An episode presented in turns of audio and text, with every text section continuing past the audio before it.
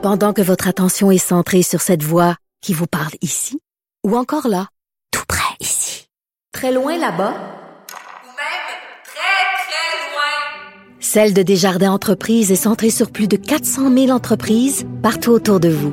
Depuis plus de 120 ans, nos équipes dédiées accompagnent les entrepreneurs d'ici à chaque étape pour qu'ils puissent rester centrés sur ce qui compte, la croissance de leur entreprise.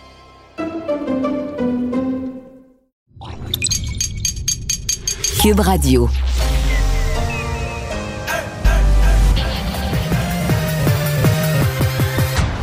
Mario Dumont.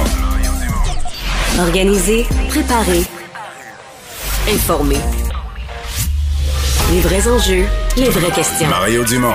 Les affaires publiques n'ont plus de secret pour lui. Cube, Cube Radio. L'Amérique, l'Amérique, je veux la voir et je, l'aurai. Tu te pratiques? Ben, je le pratique pour le karaoké. Ouais, là, Faut que je euh, sois prêt. Oui, parce qu'on est peut-être rouillé un peu. hein. Peut-être la voix en rouille. J'ai-tu euh, déjà été débrouillé? moi? Je ne sais pas. Moi, je chante mal a cappella, à côté de la note puis tout ça, mais a cappella, c'est, mettons, c'est 4 sur 10. Pas si tu vas reconnaître la chanson. Oui. Mais quand tu mets le karaoké, tu mets la musique, j'essaye de la suivre, là, là t'es plus à 4 sur 10, là, t'es à 1, 1 sur Ok, 10. t'es meilleur à cappella. Ah, suivre rythme. La musique, là, ça me rentre de travers dans, dans la tête. C'est épouvantable. Je deviens comme une, euh, une mouche pognée dans une toile d'araignée dans, dans la musique. Le Ouais. karaoké, c'est pire. Mais l'important, Mario Karaoke, c'est de s'amuser. C'est ce que je Hein? fais. C'est pour Ben, ça que je ben, Moi, je j'adore aller au karaoké, mais je reste. euh, T'es je pas dans la performance. Non, mais je vais pas, je vais pas en avant, je vais pas au micro.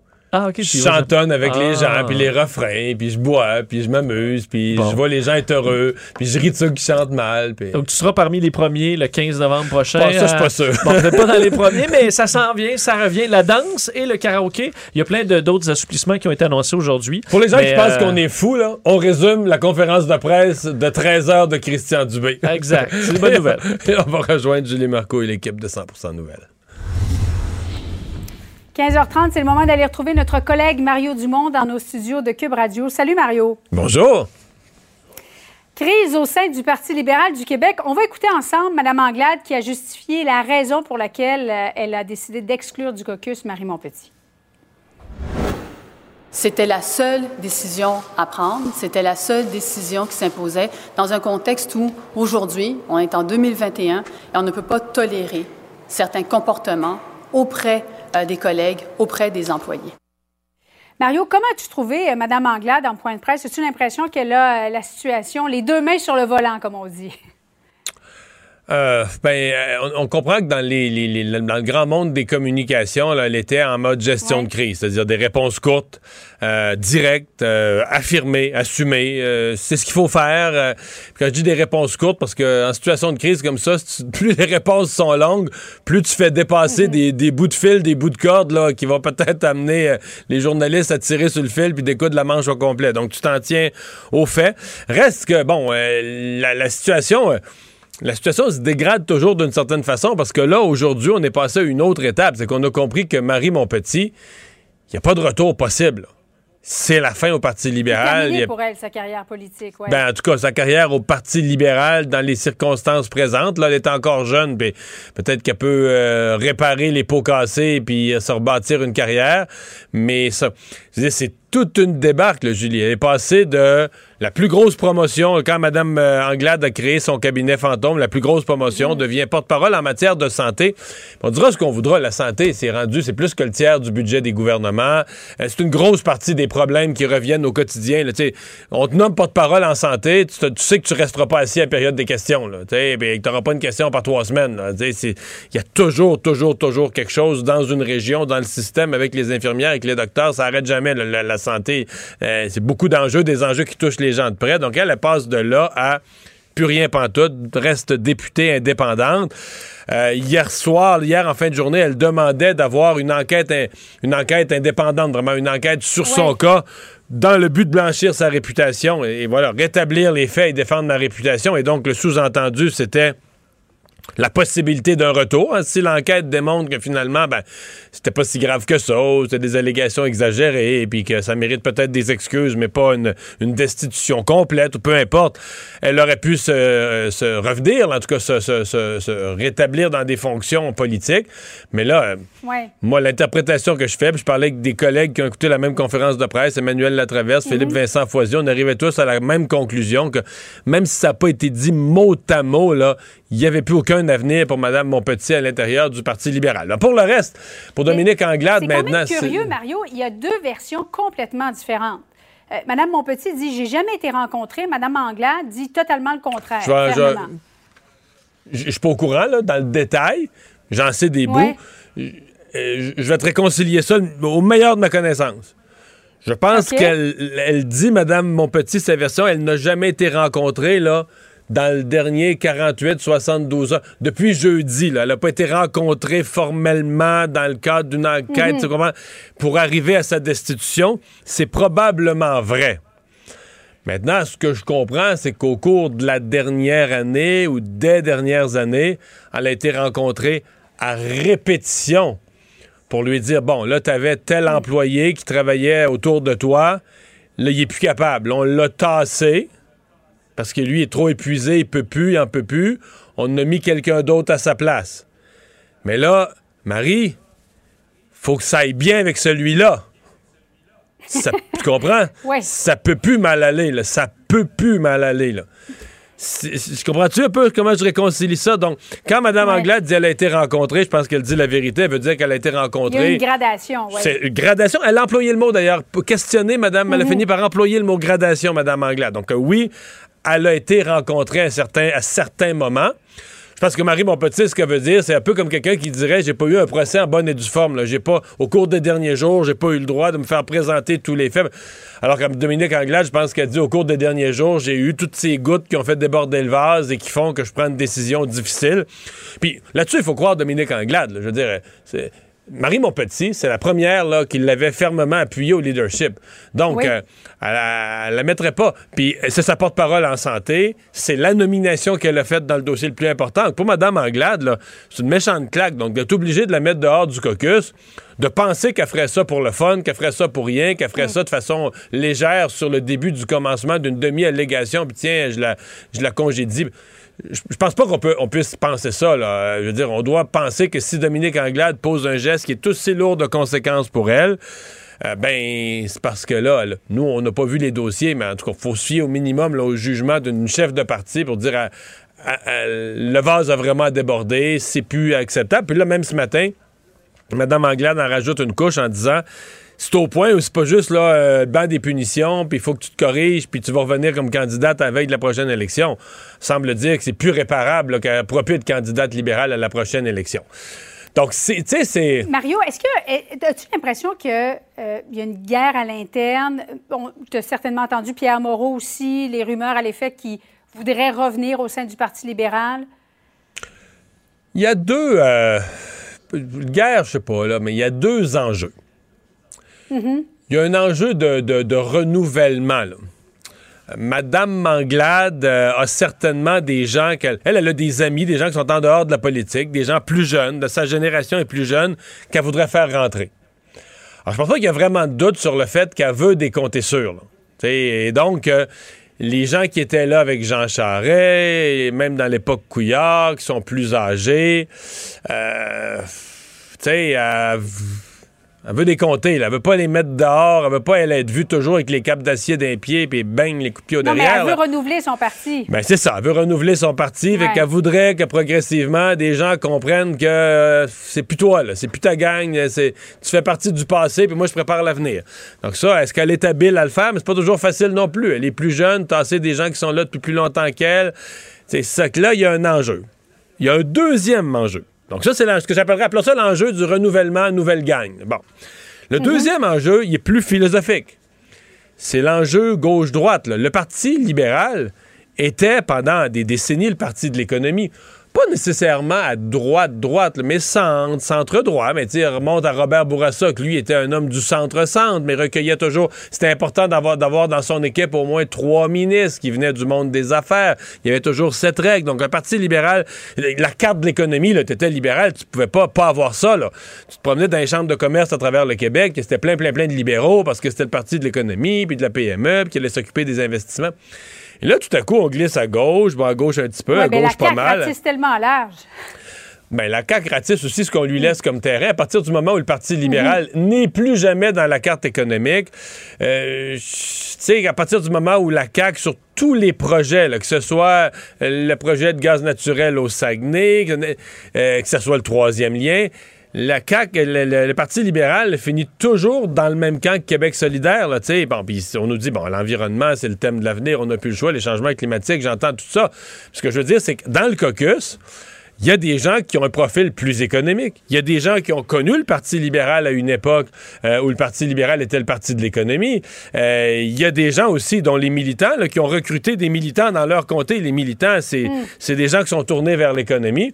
Alors là, le virage à gauche, peuvent l'accepter, là, dire, oui, oui, oui, c'est vrai, faut qu'on soit plus préoccupé par l'environnement, mais il y a un point où c'est trop. Quand ils se retrouvent à voter toujours du même bord que Québec solidaire en Chambre, ils se disent, voyons, c'est-tu c'est-tu notre parti? Ouais. C'est c'est bien notre parti, ça, là? ils comprennent plus trop, là, ils savent plus exactement dans quelle ils savent plus exactement dans quelle pièce ils sont, là. C'est ça, c'est ça le Parti libéral. Donc, pour moi, c'est les deux zones de tension dans le Parti libéral. Et Mme Anglade, ben, elle, elle essaie de, de- de- de guider tout ça, d'amener tout ça. Et si elle avait gagné 13 points d'un sondage dans le dernier six mois, ceux qui l'ostinent puis qui pensent que ces virages sont pas bons, là, tu sais, au fond, là, on- s'ils se feraient dire, hey, euh, prends ton trou, là, regarde où ce qu'on. On s'en va, là, on remonte vers le ciel, là, fait que euh, si t'es pas content de la direction, prends ton trou. Mais tu comprends, quand la courbe des sondages, comme euh, l'électrocardiogramme d'un défunt, là, des- c'est pas facile. Même si la chef se dit, garde, là, on passe un mauvais pas, mais il faut passer par là pour rebâtir puis être- regagner de la popularité plus tard. En attendant, les députés se regardent, là, puis ouais, là, on s'en va où pour la prochaine élection, puis combien de comtés on va gagner, puis l'inquiétude est là. C'est pas. C'est toute une période qui traverse. Sincèrement, là, ça doit être vraiment pas facile à, à- Oui, à toute une tempête, effectivement. Merci beaucoup, Mario. Bonne fin d'après-midi à toi. Alors, euh, Vincent, ben, dans les autres nouvelles, euh, c'est jour de référendum au Maine et euh, ça nous concerne directement. Oui, c'est rare qu'on surveille les, euh, votes au Maine, mais aujourd'hui, ça a beaucoup d'importance parce qu'il y aura quelques questions posées aux, bon, aux citoyens. Mais la première d'entre elles et la plus importante pour nous étant sur le projet d'Hydro-Québec, où on, bon, on parle là, une ligne de 9, fait presque 9,5 TWh qui permettrait à Hydro-Québec de toucher pratiquement 10 milliards de dollars sur les 20 prochaines années, là, avec un projet qui, qui est déjà euh, euh, prêt à aller de l'avant là, pour euh, 2023. L'électricité est déjà vendue. Euh, exact. Alors, il y a un vote à savoir ce qu'on accepte ou pas euh, de passer ces lignes à très haute tension sur quand même une ligne de, de- de- d'interconnexion de 233 km. Et on sait qu'il y a une guerre là, depuis un bon moment déjà concernant cette ligne-là. Euh, et ce qui est un peu de particulier, c'est que tu as des groupes environnementalistes qui se battent contre ça, euh, appuyés par des centrales au gaz. Et elles veulent pas de l'électricité d'Hydro-Québec, électricité qui demeure quand même euh, bon un produit Et- beaucoup plus vert. et qui ont convaincu, et qui ont réussi, ont financé et convaincu des groupes environnementaux de, de se battre contre ça. Puis aujourd'hui, c'est tellement fait. Ils vont couper des arbres. C'est vrai, tu passes une ligne de transmission, tu vas couper des arbres. Mais tu sais, ce matin, je parlais avec le professeur Pinault, le spécialiste en l'énergie de- de- du HEC, qui dit ben voyons, tu entre, entre couper des arbres sur euh, une, certaine Une petite lar- mince ligne d'arbres. une certaine largeur là, dans une forêt qui. C'est une immense forêt. Puis Puis 20 ans de centrale au charbon. 20 ans de centrale au charbon ou au gaz, les questions se posent même pas, là, tu sais. La comparaison est ridicule. là. Oui, mais, quand- mais ça non. marche, là, tu sais, parce que pour la population, ah, on va couper des arbres et euh, va, euh, on va gâcher le paysage. Puis... Et euh, Sophie Brochu, derrière la, bon, la présidente, de la, la patronne d'Hydro-Québec, disait depuis un bon moment qu'il y a une campagne de désinformation concernant ce projet-là, euh, que c'est mal compris euh, chez, chez bien des gens, euh, bon, euh, et que euh, présentement le vote semble très serré. C'est l'évaluation d'Hydro-Québec. Ben, moi, si tu me demandes, ça va aller. Moi, je suis quasiment sûr que le oui va l'emporter. Le oui étant oui à l'interdiction. Parce que la, question, est-ce que vous voulez interdire? La question n'est pas posée, est-ce que vous voulez le projet, c'est est-ce que vous voulez interdire? Et moi, je pense que le oui à interdire la ligne. Parce qu'en bout de ligne, les gens vont voter en se disant Ah, c'est le Québec qui fait l'argent, puis c'est Hydro-Québec, puis c'est le Canada, puis tu sais, c'est. Fait que. parce qu'ils leur font valoir. C'est parce que c'est. c'est- Tu sais, c'est tellement. Moi, là. Tu sais, toute la. la- la- les opposants à tout. C'est tellement facile d'être un opposant. Une des choses qu'ils disent, c'est mais là, on va avoir l'énergie du Québec, là. Alors que nous autres, on, on aurait pu se faire des petites centrales euh, éoliennes, puis solaires. puis- c'est vrai que tu le dis de même, c'est vrai, on va, on va- on va payer pour les autres pour avoir nos propres. Mais, tu sais, des petites centrales solaires, puis Ouais, non, c'est pas le même prix. euh, Non, c'est pas le même prix du kilowattheure. Puis, Vincent, combien ça en prendrait, là? Parce que tu comprends, c'est que là. Ouais, les autres, imagine l'énergie de nos grands barrages peuvent remplacer par Non, petit, euh, quelques éoliennes par-ci par-là. Ben oui, c'est pas, c'est pas des mêmes quantités de production. Là. C'est comme si tu disais, on va éliminer Heinz, puis nous autres, on va s'en faire du ketchup dans nos jardins. dans, Oui. dans nos jardins Oui. avec nos tomates. Là, mais tu vas dire, ouais, c'est parce qu'avant Euh, que, avant que tu fournisses la ville de Montréal, ton, jar- ton potager, il faudrait que tu en fasses de la tomate. Là. Euh, D'ailleurs, euh, ils ont dépensé Hydro-Québec quand même 67 millions de dollars en campagne publicitaire dans le coin là, pour essayer de convaincre les habitants. Ouais, avec leurs partenaires. Euh, ouais, c'est ça. Hydro-Québec, c'est juste tout 20 ça. millions. Euh, tous les autres partenaires ont ajouté aussi. Mais c'est en, en termes d'argent, ils disent que c'est la, la plus grosse campagne de l'histoire du Maine. En termes d'argent à dépenser. Donc, c'est vraiment un choc des, euh, des titans. Mais euh, ça, va être, euh, ça va être à surveiller. Une des choses qui m'a intéressé quand même, Vincent, c'est que ben, il y, a- tout un argumentaire pour dire que c'est pas un vrai gain environnemental. Puis une, euh, une, des dimensions de ça, c'est qu'ils disent que l'hydroélectricité n'est pas une électricité vraiment propre. Parce que là, il faut harnacher les rivières, puis là, on a inondé des territoires, tout ça. Et là, quand même, je dois te dire que moi, j'ai j'ai une expérience de vie. Parce que moi, à l'Université Concordia, université très à gauche, j'étais étudiant. J'étais le seul à défendre des projets. Écoute, j'ai fait des conférences, là, puis avec des profs tous à gauche, puis même les étudiants avaient l'air à dire, mais comment tu peux défendre ça, là? Alors Ouais, que c'est indéfendable. C'est indéfendable d'harnacher des rivières. C'était, là, pour, faire des grands réservoirs. et les gens, les gens qui, qui débattaient contre moi, mais là, je dis, ils étaient des dizaines, dans- autant dans des cours que dans du parascolaire, et tout ça. Je veux dire, leur source d'information, c'était infini, là. Tu comprends? Greenpeace, puis tous les groupes écologistes, puis tout ça. Fait que, incluant nos groupes écologistes du Québec. Écoute, t'a- t'avais, là, qui étaient du côté du développement hydroélectrique, puis de Robert Bourassa, c'était des grands écologistes, là. Euh, des grands penseurs d'Ansereau, puis tout ça, des messieurs d'une sagesse, puis tout ça, mais pas les, les, les, les, petits groupes de manifestants du dimanche, là, étaient, étaient tous contre ça, là. Tous, tous, tous contre ça. En commençant par Jean Charest, qui était un, un débutant, un débutant écologiste qui fut par la suite chef du Parti libéral puis qui disait j'ai jamais dit ça, là, mais il, était Il l'avait dit. Il était cité maintes fois à l'avoir dit, tu sais. Donc, euh, là-dessus, là, ils reprennent un argumentaire qui a été quand même, qui a été présent au Québec à l'époque dans le mouvement écologiste. là. Ces jeunes écologistes-là, adultes aujourd'hui, euh, sont rendus ministres de sont très l'Environnement. fiers, oui, ils sont très fiers de, du, euh, Ah, ben oui, ben ben des oui, ben énergies ben euh, renouvelables Ben du Québec. oui, là. Ben oui, ben oui, évidemment, évidemment. Mais si on les avait écoutés à l'époque, il n'y en aurait pas de barrage, puis on pourrait plus en construire avec les coûts d'aujourd'hui. Mario Dumont et Vincent Dessureau. Un duo aussi populaire que Batman et Robin. Cube Radio. Alors, Vincent, en rafale, tu nous rappelles, parce qu'après ça, on va avoir des gens pour les commenter, mais certaines des mesures annoncées par Christian Dubé euh, aujourd'hui, on a fait sauter plusieurs des, des dernières restrictions sanitaires qui y demeuraient. Là. Oui, c'était des bonnes nouvelles en raison, euh, on, voit une stabilité des cas. mais On disait entre autres dans les hôpitaux, ça va, la situation est stable. On est assez confiant que ça va le garder, qu'elle va rester comme ça. Alors ça permet euh, de bon de- d'avoir des assouplissements, entre autres la danse et le karaoké. On sait dans les bars qui étaient demandés, c'est peut-être ce qui résonne quand même le plus chez les gens. Euh, passeport vaccinal qui ne sera pas exigé pour les sports hivernaux, par exemple, qui ont un remont de pente. Parce que là, on arrive dans les sports d'hiver, ça intéresse, euh, ça intéresse plusieurs personnes. Le masque devrait être porté dans les télécabines, par contre, mais le foulard et le cache-cou seront acceptés. D'ailleurs, pour ce qui est des sports hivernaux, euh, comme le hockey, n'auront pas à présenter de passeport vaccinal, Mais devront le se ski, tenir à un mètre les uns des autres. Et les activités essentielles où le passeport vaccinal sera exigé, par exemple, dans le cas d'un mariage ou de funérailles, pourront se tenir sans aucune distanciation ni limite de, capacité à condition que les participants portent un masque. Euh, on a les écoles secondaires où euh, bon, le port du masque en classe n'est plus ouais. requis. Euh, et la grande question pour les parties de Noël, qu'est-ce qui s'en vient? On parle déjà de Noël, l'Halloween vient de passer. Ça est encore un peu trop tôt pour le dire.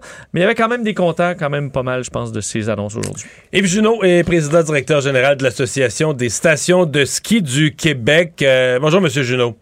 Bonjour, M. Dumont. Donc, dans le cas précis du ski, là, si on se résume, ça prend le passeport vaccinal, Oui, effectivement. ça prend le pour masque, ça prend le masque dans un remont de pente euh, fermé, Ouais. mais le, le foulard ou toute espèce de d'autres euh, protections du froid compte pour un compte pour le masque. Là.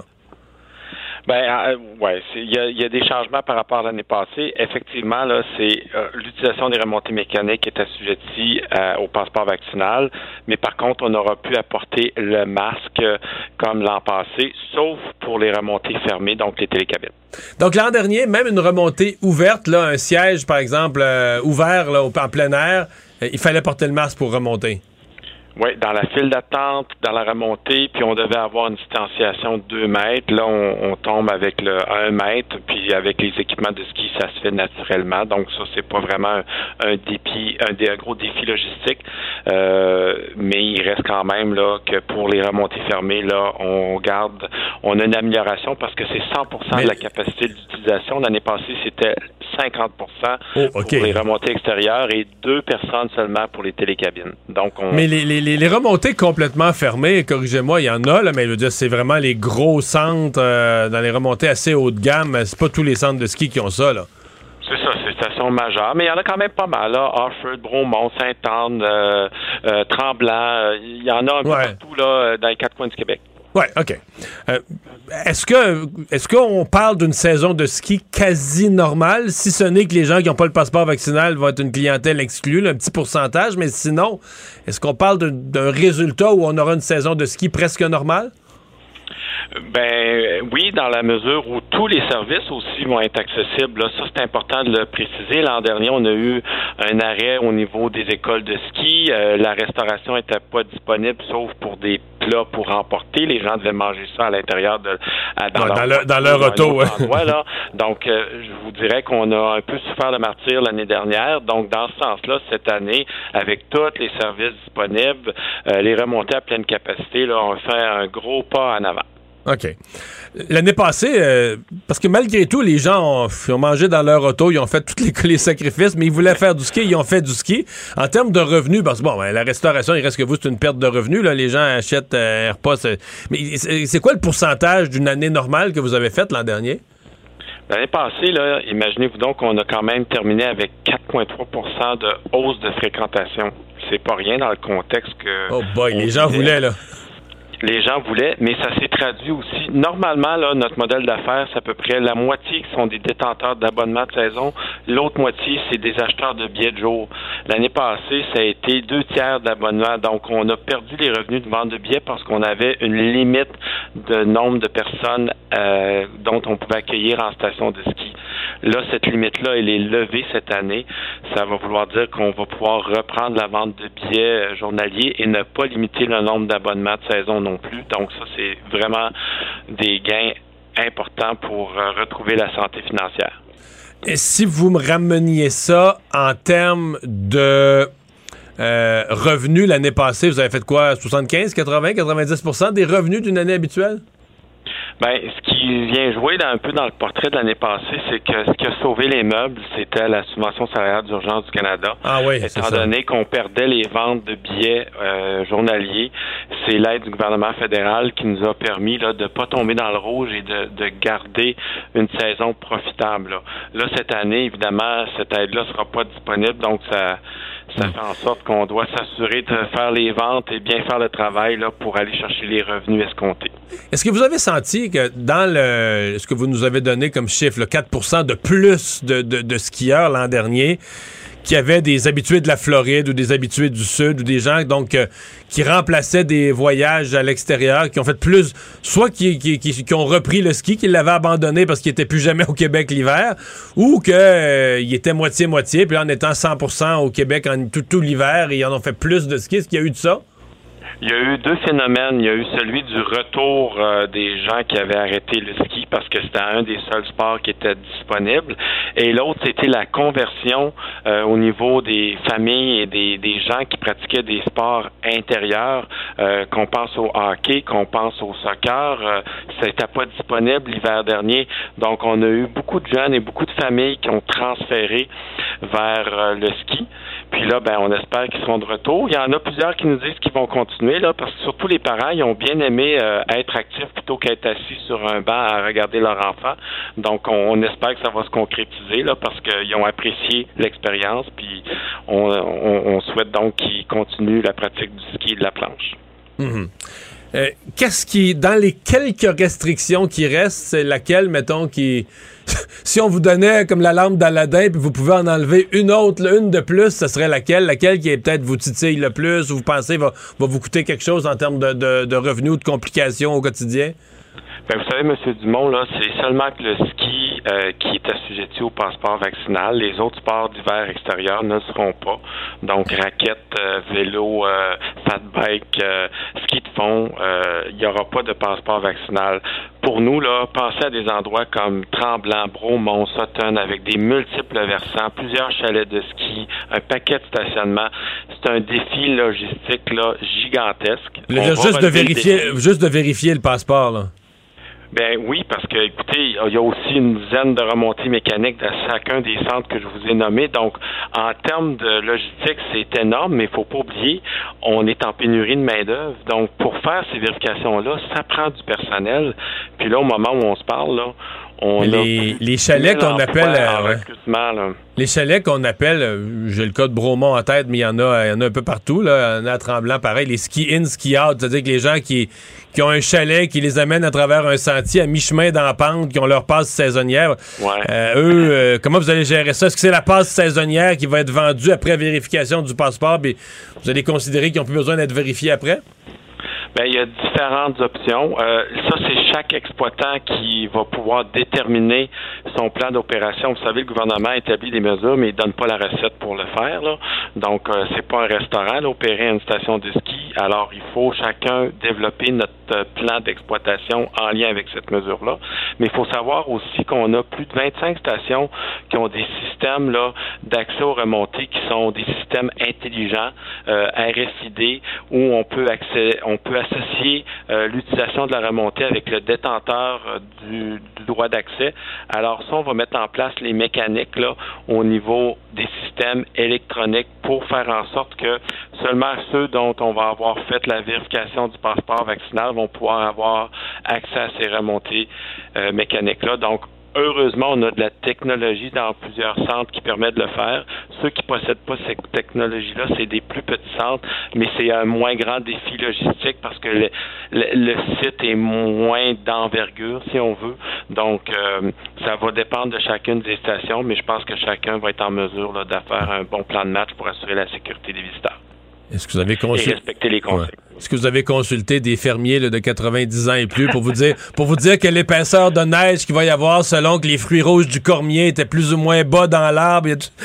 toute une série ben, On a consulté votre collaborateur Gilles Brien qui nous annonce un hiver euh, très propice pour le ski avec un ah! bon début. Euh, puis un mois de mars très enneigé. Donc on a confiance en lui puis on espère que ça va se concrétiser. Bon. Moi, mon grand-père du monde, c'était le cormier, qui est un arbre avec des petits fruits rouges. Là. Puis selon la hauteur à laquelle les branches... La, hauteur des fruits, c'était la hauteur des bancs de neige qu'il allait avoir à la fin. De... Fait qu'il devinait. J'ai jamais vérifié, rendu J'ai jamais vérifié, rendu... scientifique. si au mois de mars, euh, c'était bon ou pas. Là. J'ai une petite nouvelle pour vous. Là. Oubliez pas, contrairement à cette époque-là, maintenant, il y a l'enneigement mécanique qui est possible. Oui, Et d'ailleurs, la, saison, la saison va commencer cette fin de semaine il y a une première station qui va ouvrir ses portes aux visiteurs en fin de semaine. Donc, c'est pas parce que la pelouse est verte chez vous qu'il n'y aura pas de ski, là. Inquiétez-vous pas. Donc, les canons à neige vont commencer à tourner cette semaine. Oui, ils ont déjà commencé euh, à plusieurs endroits, là. Ils ont été mis en fonction. Mais qui, qui va euh, commencer en premier? C'est-tu euh, dans les Laurentides, un peu plus au nord? Effectivement, celui qui est au portillon euh, de départ, normalement, c'est la station Sommet Saint-Sauveur là, qui, euh, qui annonce euh, pouvoir ouvrir ce week-end. Donc, évidemment, il y a encore des impondérables associés à la météo, mais c'est donc dire que la saison de ski commence et il est donc temps qu'on ait les annonces d'aujourd'hui parce que Ok. l'année dernière, ça s'est fait le 14 octobre. Donc là, il fallait aller de l'avant avec euh, ces décisions-là. Vous me pardonnerez, moi, en fin de semaine, je serais encore plus enclin à aller jouer une dernière game de golf, mais ça, c'est moi. Yves Junot, merci d'avoir été là. Bonne saison. Très bien, bonne fin d'après-midi. Le revoir. PDG de l'Association des stations de ski du Québec. Mario Dumont et Vincent Dessureau. Inséparables comme les aiguilles d'une montre. Cube, Cube Radio. Alors hier, à peu près à pareille heure, euh, on lui parlait et on refait une deuxième entrevue en deux jours avec euh, un message pas mal différent. Stéphanie Morin, propriétaire du bar karaoké au Vieux Saint-Hubert. Bonjour, Madame Morin. Eh, bonjour, Monsieur Dumont. Mais là, euh, vous allez considérer qu'on a du power à Cube Radio parce que quand en ondes, vous débarquez et vous chialez contre le gouvernement pour les karaokés, 24 heures après, c'est dossier réglé. Hey, ça a été un running gag aujourd'hui. Euh, On a eu, j'ai eu beaucoup d'appels de gens qui disent Mon Dieu, vous avez du pouvoir, Mario Dumont et toi, de changer les choses aussi rapidement. Voilà. Voilà. Même avec le premier ministre à Glasgow, là, probablement qui écoute, que, il écoute Cube à distance puis qui a dit ça peut plus durer comme ça. Êtes-vous contente au moins? Hey, on est excessivement très heureux. Pour vrai, euh, c'est euh, et j'espère vraiment là, ben j'espère vraiment que tous tous les bars de karaoké puis de danse vont vraiment suivre les, les, les quelques mesures mises en place pour qu'on puisse euh, continuer et euh, qu'il n'y ait pas d'incident comme qu'il y a eu à Québec. Ouais, le bar Kirouac, le feu, le bar Kirouac, je pense qu'il est fermé, là, on n'en veut plus, là. Non, non, c'est terminé, c'est terminé. Ouais.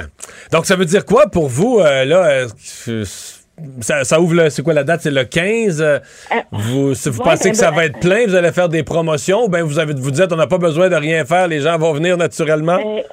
Mon téléphone ne rougit pas depuis ce matin, fait que, ben, depuis l'annonce, plutôt depuis ce midi.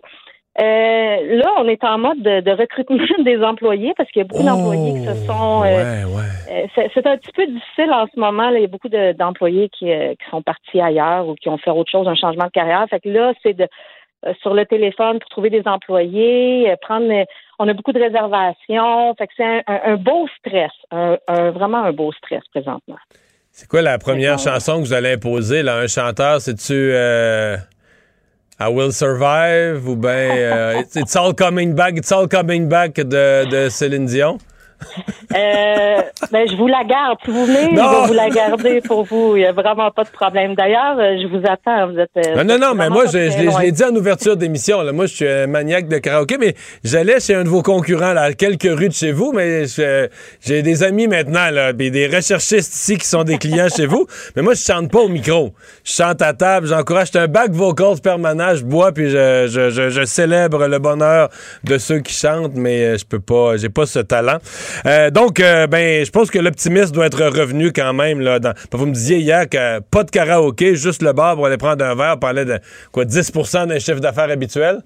Oui, c'est en plein ça. C'est un soulagement. euh, pour vrai, là, on fait un peu de pub pour, euh, pour avertir les gens. Nous, c'est un bar de beaucoup de bouche à oreille. Fait j'espère que le bouche à oreille va se faire très rapidement pour qu'on puisse reprendre un petit peu une aire d'aller comme un peu avant le COVID. Puis, euh, tu sais, il y a des gens qui disent ouais, mais il faut être debout euh, et avoir le masque. Mais moi, je trouve que être debout à danser, avoir le masque, c'est mieux que Ouais. de pas. Puis pour celui, danser du tout. pour celui qui chante, là, il va, c'est quoi? c'est- Il y a deux options. Soit qui est à deux mètres de- des clients les plus proches, ou sinon, vous gagnez un plexiglas, c'est tout ça? Euh, c'est qu'il faut euh, qu'il porte le masque en chantant. Euh, ou euh, la personne soit à deux mètres, mais je pense que, en tout cas, pour les endroits que j'ai visités, on, sont, on est pas mal tous. Euh, quand on était ouvert une petite période de temps avec karaoké, il pas si long, ben, là, quelques mois, euh, on avait déjà tout fait les changements là pour euh, justement être à deux mètres. Fait que je pense que. Parce que sinon, chanter avec le masque, c'est. euh, ben, moi, ça serait. Non, moi, moi, ça serait peut-être mieux, là, mais pour, le- pour ceux qui chantent bien. là. Mais euh, la plupart des bars ont des mousses à micro sont jetables ou des mousses à micro que les gens ramènent chez, chez eux par la suite. Euh, on désinfecte les micros, bien entendu. Les gens se désinfectent le- les mains avant de prendre les micros. On est vraiment euh, bien, euh, bien installés puis prêts pour, pour l'ouverture. Bon, ben, on vous souhaite, on vous souhaite beaucoup de, beaucoup de succès et un bon retour. Ben, un gros merci. Merci. Merci à vous, d'ailleurs. Stéphanie Merci, Morin, heureuse propriétaire du bar karaoké au vieux euh, Saint-Hubert. Vincent, euh, nouvelle de dernière heure pour les amateurs comme moi de la NFL, mais je pense que l'ensemble des Québécois vont le, le- le suivre de près. Euh, Laurent Duvernay-Tardy échangé. Oui, les Chiefs de Kansas City qui ont échangé euh, donc euh, Laurent Duvernay-Tardif aux Jets de New York, c'est du moins ce qu'affirme euh, Tom Pellicero. Je sais pas si tu le connais, c'est un journaliste Ouais, de NFL ça, Network, donc un informateur. Euh, en retour, donc les Chiefs qui recevraient l'ailier rapproché Dan Brown, qui semble pas être le plus connu. C'est un gars qui est avec qui est les Jets depuis Ouais, 2019. mais il n'y a personne qui est connu avec les Jets. C'est une équipe, écoute, il s'en va dans la quasiment la pire équipe, mais peut-être en reconstruction. Là, mais Mais est-ce qu'il peut peut-être plus jouer? Oui, s'il est chez les Jets sûrement, que chez les sûrement, Chiefs? sûrement, sûrement. Alors, c'est- Mais je suis pas sûr. euh, écoute, euh, pour lui qui a gagné le Super Bowl euh, il y a deux ans, euh, bon, il a sauté une année. Euh, cette année, quand même, il est revenu avec beaucoup d'espoir parce qu'on pensait que les Chiefs allaient être encore excellents. Et là, les Chiefs s'en arrachent. Ils ont gagné en fin de semaine, mais c'est pas du tout le genre de saison. euh, je veux dire, c'est pas désastreux, mais, mais les Jets, là, je veux dire, c'est. C'est une équipe qui en arrache, là, ça n'a pas de bon sens là, depuis quelques années. Je veux dire, mettons, depuis cinq ans, là, Ah, chaque... mettons comparé aux Canadiens là, en ce moment. Ben, c'est ça. OK, OK, à ce point-là. Là. Ben, pire. Pire que Mais le non, Canadien? regarde, chaque victoire des Jets depuis 5 ans, je veux pas être méchant, mais j'ai des amis partisans des Jets, mais chaque victoire des Jets depuis 5 ans, c'est un événement, là.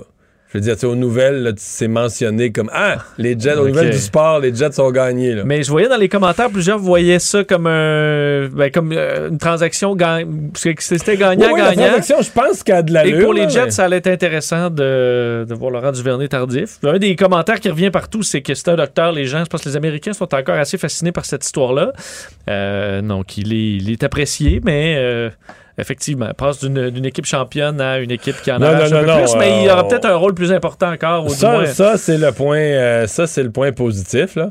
Mais tu vois cette année les Jets, ben quand même deux victoires, cinq défaites, 114 points pour, 206 points contre.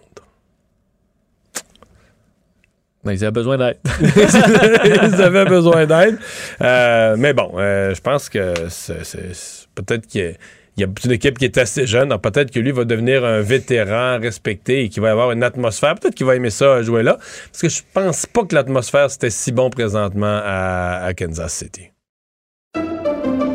Pendant que votre attention est centrée sur vos urgences du matin, vos réunions d'affaires du midi, votre retour à la maison ou votre emploi du soir, celle de Desjardins Entreprises est centrée sur plus de 400 000 entreprises à toute heure du jour. Grâce à notre connaissance des secteurs d'activité et à notre accompagnement spécialisé, nous aidons les entrepreneurs à relever chaque défi pour qu'ils puissent rester centrés sur ce qui compte, le développement de leur entreprise.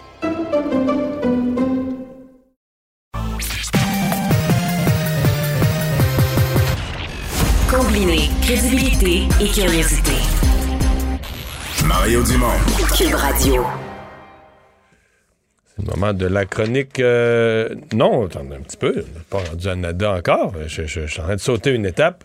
Euh, on vous parle tout de suite de la situation euh, épidémiologique très, très, très particulière qui se vit dans la MRC de la Matapédia. là. Pour les gens moins familiers la, la- avec la géographie, euh, partez vers la Gaspésie, vous dépassez Rimouski, puis à vous arrivez à Montjoli. Si vous continuez tout droit, là, vous allez vers Matane, vers la haute Gaspésie, mais si vous tournez à droite, vous rentrez dans les terres, vous suivez la rivière Matapédia vers la baie des Chaleurs, vers le sud de la Gaspésie, vous allez passer à Amkoui, entre autres, et c'est ce qu'on appelle la MRC de la Matapédia, le long de la magnifique euh, rivière Matapédia. Euh, bon, euh, c'est passé combinaison de deux affaires. D'abord, des éclosions importantes, ça pose des problèmes dans les écoles. C'est une des régions du Québec présentement où la pandémie cause le plus de maux de tête. Mais en même temps, on s'est rendu compte qu'on avait un taux de vaccination qui était statistiquement significativement inférieur au reste du Québec, inférieur au reste de la même région, de la région Bas-Saint-Laurent. Pierre Damour est le maire euh, de la, de la ville d'Amkoui, la principale ville de la MRC. Bonjour, M. Damour. Bonjour, M. Dumont. Je vous pose la question plate. Qu'est-ce qui se passe? Ah, vous, vous le dites, hein, c'est, c'est plate et c'est triste. Qu'est-ce qui se passe? Euh, c'est une excellente question. Euh, on suit ça avec la santé publique. Les réponses peuvent venir. On n'est pas, moi, je suis pas un scientifique, mais c'est clair qu'on peut penser que les, éclosions qu'on a sont en lien avec notre, notre faible taux de vaccination. Euh, Mais pourquoi les gens, Euh, écoutez, moi j'en suis un gars du bas du fleuve, pourquoi les gens de la Oui. je connais toutes les MRC très bien, là, puis les villes très bien, puis je connais du monde. Pourquoi vous êtes moins vaccinés dans Matapédia qu'à Matane, qu'à Montjoli, qu'à Rivière-du-Loup, qu'à Trois-Pistoles, qu'à la Qu'est-ce qu'est-ce qu'il y a? Y a-tu eu des, des petits mouvements de complotistes particuliers? Y a-tu. Non, je pense pas qu'on doit regarder de ce côté-là, mais je, je pense plutôt que depuis le début de la pandémie, on- les gens de la Matapédia avaient relativement bien fait ça. On avait très peu de cas d'éclosion. Effectivement, très peu. Euh, deux dernières semaines, là, on a doublé euh, ce qu'on avait euh, depuis euh, le début de la pandémie en mars 2020. Alors, il y avait peut-être cette situation qu'on ne serait pas euh, touché, que, que tout se passait bien. Puis, Que vous étiez en dehors Alors, de ça, là, protégé par le. oui, oui, On avait déjà exprimé, on voyait ça arriver, un, un taux de vaccination qui était bas. Alors, dès en, en septembre, le Conseil de la MRC avait passé une résolution pour réaffirmer la, la- la nécessité de respecter les mesures de distanciation puis de réitérer sa confiance envers la santé publique. On a fait une sortie médiatique aussi en octobre, au début octobre, et dans lequel on rappelait toute l'importance de la vaccination, mais euh, il semble bien que le message des élus, euh, le, le message de la COVID a, a marqué plus fort que le message euh, des élus. Alors, euh, ce qu'on vit actuellement, ben, c'est des éclosions importantes. Écoutez, près de les écoles Caron et Saint-Ursule sont en enseignement virtuel. Donc là, c'est ça. là. Il y a des choses qu'on dit qu'au Québec, présentement, on dit tout le monde, tous les enfants sont à l'école au Québec, mais c'est pas vrai dans votre coin. là. Il y a une couple d'écoles fermées. Non. J'entendais euh, le ministre Dubé parler ce midi de mesures d'assouplissement. Euh, du côté d'Amqui, on est à contresens actuellement. là. Donc, euh, c'est... euh, Vous dites c'est deux, écoles où on est à distance, en enseignement à distance? Oui, les deux écoles primaires d'Amqui, vous dirais peut-être un 80 cas qui ont été di- diagnostiqués dans ces deux écoles-là. Donc, c'est beaucoup d'isolement. Ça a fait une Halloween, euh, malheureusement, euh, nous, avec la consigne la semaine dernière, euh, on a invité les gens à ne pas faire de porte-à-porte malgré l'importance qu'on accorde à l'Halloween. Alors, c'est c'était des décisions comme ça qui sont pas faciles à, à prendre. Est-ce que vous avez, euh, est-ce que vous avez quand même pas mal de citoyens qui sont, qui sont malades? Dans votre cas, je suppose qu'ils sont transférés à l'hôpital de Rimouski? En fait, ce qu'on- l'information qu'on a euh, du côté de la santé publique ou du CIS Bas-Saint-Laurent, c'est deux personnes hospitalisées euh, depuis un, un certain temps maintenant. C'est sûr que les cas d'éclosion, on les retrouve principalement au niveau des 5 à 11 ans. Donc, euh, Les plus jeunes. les jeunes, évidemment, oui, qui ne sont pas vaccinés, mais évidemment, ça, ça se répand au niveau des autres familles. Mais la situation au niveau des hospitalisations n'a pas, Pas si pire. dire Euh, ainsi, là, d'être pas si mal. Mais, mais évidemment, euh, plus, plus, euh, plus le défi, euh, ou- plus le défi est de contrôler ces éclosions-là, parce que évidemment, quand on est dans des euh, communautaires, bien évidemment, euh, il y a des risques là, que des gens plus vulnérables là, soient affligés davantage. Les efforts, ben d'abord, le- le- les éclosions, les efforts de vaccination, là, je voyais que l'autobus, comment est-ce qu'il appelle, le Vaxibus, quelque chose comme ça, là, se rendait. euh, euh, il va être, est-ce qu'il est, est déjà arrivé ou il va être chez vous dans les prochains jours? Avez-vous l'impression, dans le fond, que on, on va faire le rattrapage là, sur le plan de la vaccination dans les jours à venir? Je vous dirais que les deux derniers week-ends, quand ça a commencé, ça fait déjà une, une dizaine de jours, donc pas le week-end dernier, l'autre précédent.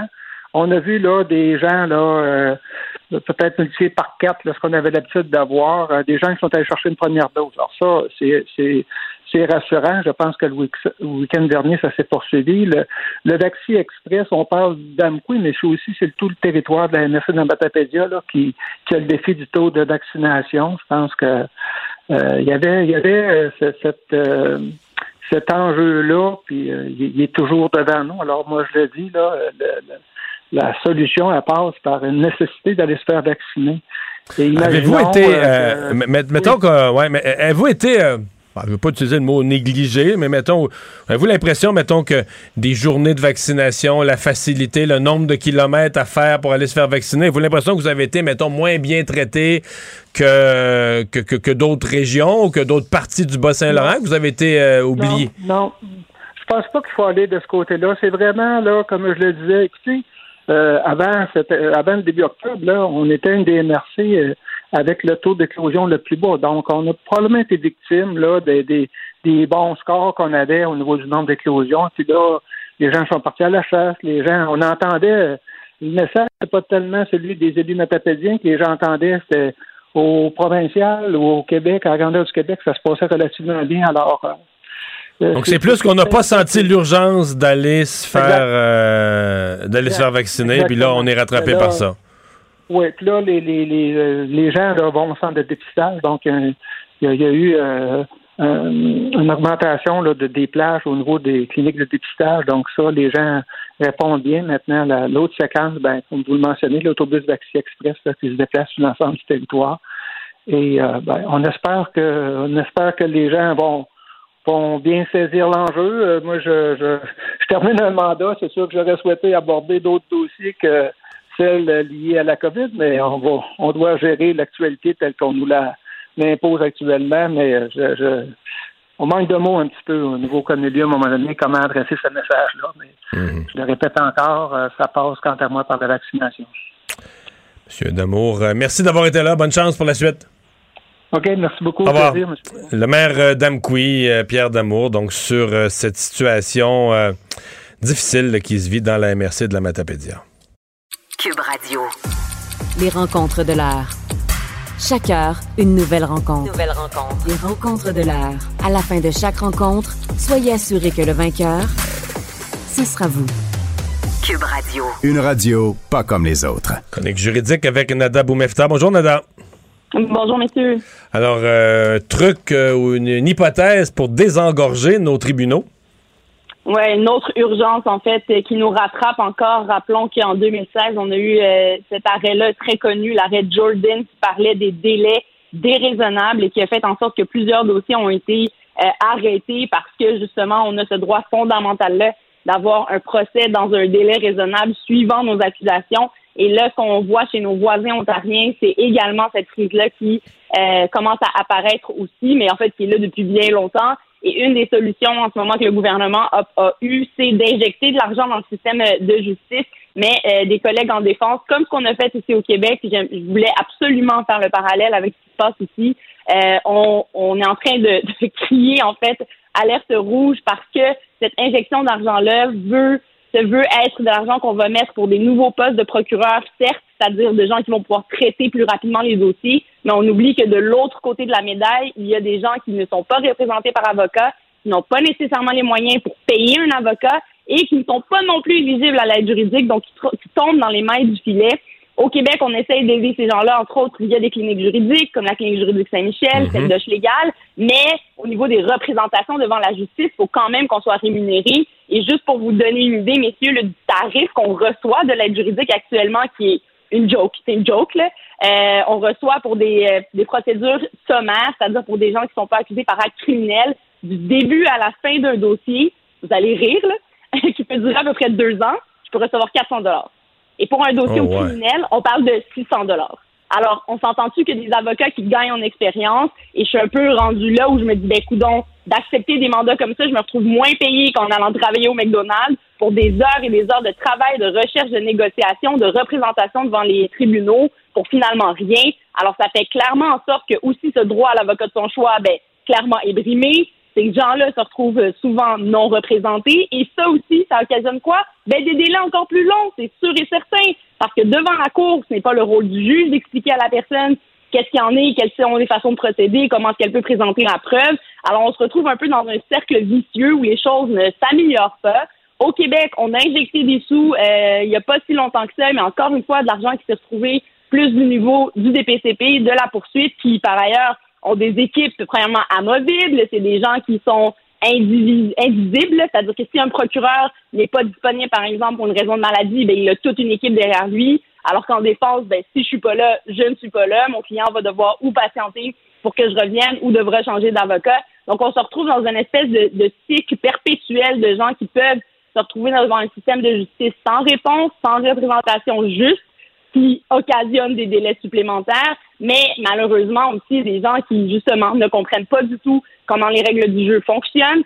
Et ce- ces tarifs-là qui sont, mal fois, illusoires et, vieillots, euh, qui ne sont pas ajustés, ben, c'est clairement une alarme. Et plusieurs associations l'ont soulevé au Québec. On l'a plaidé, on l'a demandé. Ils ont fait une légère augmentation, entre autres en nous disant qu'on pouvait demander, par exemple, des frais administratifs allant jusqu'à 50 dollars. Mais on s'entend que sur le tarif qu'on reçoit pour les heures de travail qu'on donne, ça fait en sorte que quoi? Ben, il y a des dossiers beaucoup, et c'est s'il plaît, entre autres en Ontario, euh, comme cri du cœur. Ça fait en sorte que c'est beaucoup de dossiers qui se retrouvent à se terminer par des plaidoyers de culpabilité. Les avocats ne vont pas aller jusqu'à faire des requêtes, plaider les requêtes, questionner les témoins, procéder pendant des procès qui peuvent durer plus d'une journée. Euh, et ça fait un peu le système de boucherie. Là. Donc, ça a deux pendants. Ou bien ça ralentit le système encore plus, ou d'un autre côté, ben, ça fait malheureusement des services juridiques qui sont pas à la hauteur. Nada, nouvelle requête dans un des euh, dossiers les plus marquants de l'histoire récente judiciaire au Québec, celui de l'ex-juge euh, de Lille. Oui, alors dans ce dossier-là, et là, on, clairement, on n'a pas un problème de fonds ni d'argent. Euh, une autre requête sera présentée dans ce dossier-là. Rappelons que la requête en arrêt des procédures sera plaidée normalement fin novembre prochain. On est toujours en attente d'un second procès qui sera probablement la, la clé de savoir si on va débuter ce procès-là ou non va être déterminé suite à cette requête-là, bien évidemment, où on plaide, entre autres, et on critique un des euh, experts dans cette affaire-là qui avait procédé, qui avait été un témoin clé lors du premier procès. Et euh, la, la poursuite, souvent, quand on est en défense, on va demander, par exemple, plus de divulgation de preuves pour avoir plus d'informations, pour nous permettre de plaider ces requêtes-là ou même de préparer euh, la suite en vue du deuxième procès. Et ce qu'on comprend ici, c'est que cet expert-là ne reviendrait pas pour le deuxième procès pour des raisons de maladie. Et la défense soulève ici que c'est beaucoup trop flou, désire avoir plus de réponses quant au pourquoi et au comment, parce que clairement, si cet expert-là ne vient pas, ça veut dire qu'il y en a un autre qui va venir, et d'avoir un autre expert, ben, ça peut changer la donne dans un dossier. Pour l'avoir fait, par exemple, dans des cas d'expertise d'empreinte digitale, où on a eu trois experts différents qui sont venus témoigner dans le même procès, et juste par le fait que chacun d'eux témoignait de façon différente, ben, ça atteint la crédibilité. Alors clairement ici, une action ou une façon de, de voir les choses et euh, d'atteindre cette preuve-là que les avocats ont, ont su tirer sur le, sur le bon fil. Ce qu'on comprend, c'est qu'ils sont au stade des discussions à ce stade-ci. Souvent, on peut régler ça en gestion pour avoir plus de réponses. Sinon, ils pourront plaider cette requête-là également devant la Cour qui sera tranchée et on verra également quelle issue cela aura tant sur la requête en arrêt des procédures que possiblement sur le deuxième procès. Donc, à suivre, dossier très intéressant. Merci beaucoup, Nada. À demain. Merci. À demain, messieurs. Au revoir. Pendant que votre attention est centrée sur cette voix qui vous parle ici ou encore là, tout près ici, très loin là-bas, ou même très, très loin, Celle de Desjardins Entreprises est centrée sur plus de 400 000 entreprises partout autour de vous. Depuis plus de 120 ans, nos équipes dédiées accompagnent les entrepreneurs d'ici à chaque étape pour qu'ils puissent rester centrés sur ce qui compte, la croissance de leur entreprise.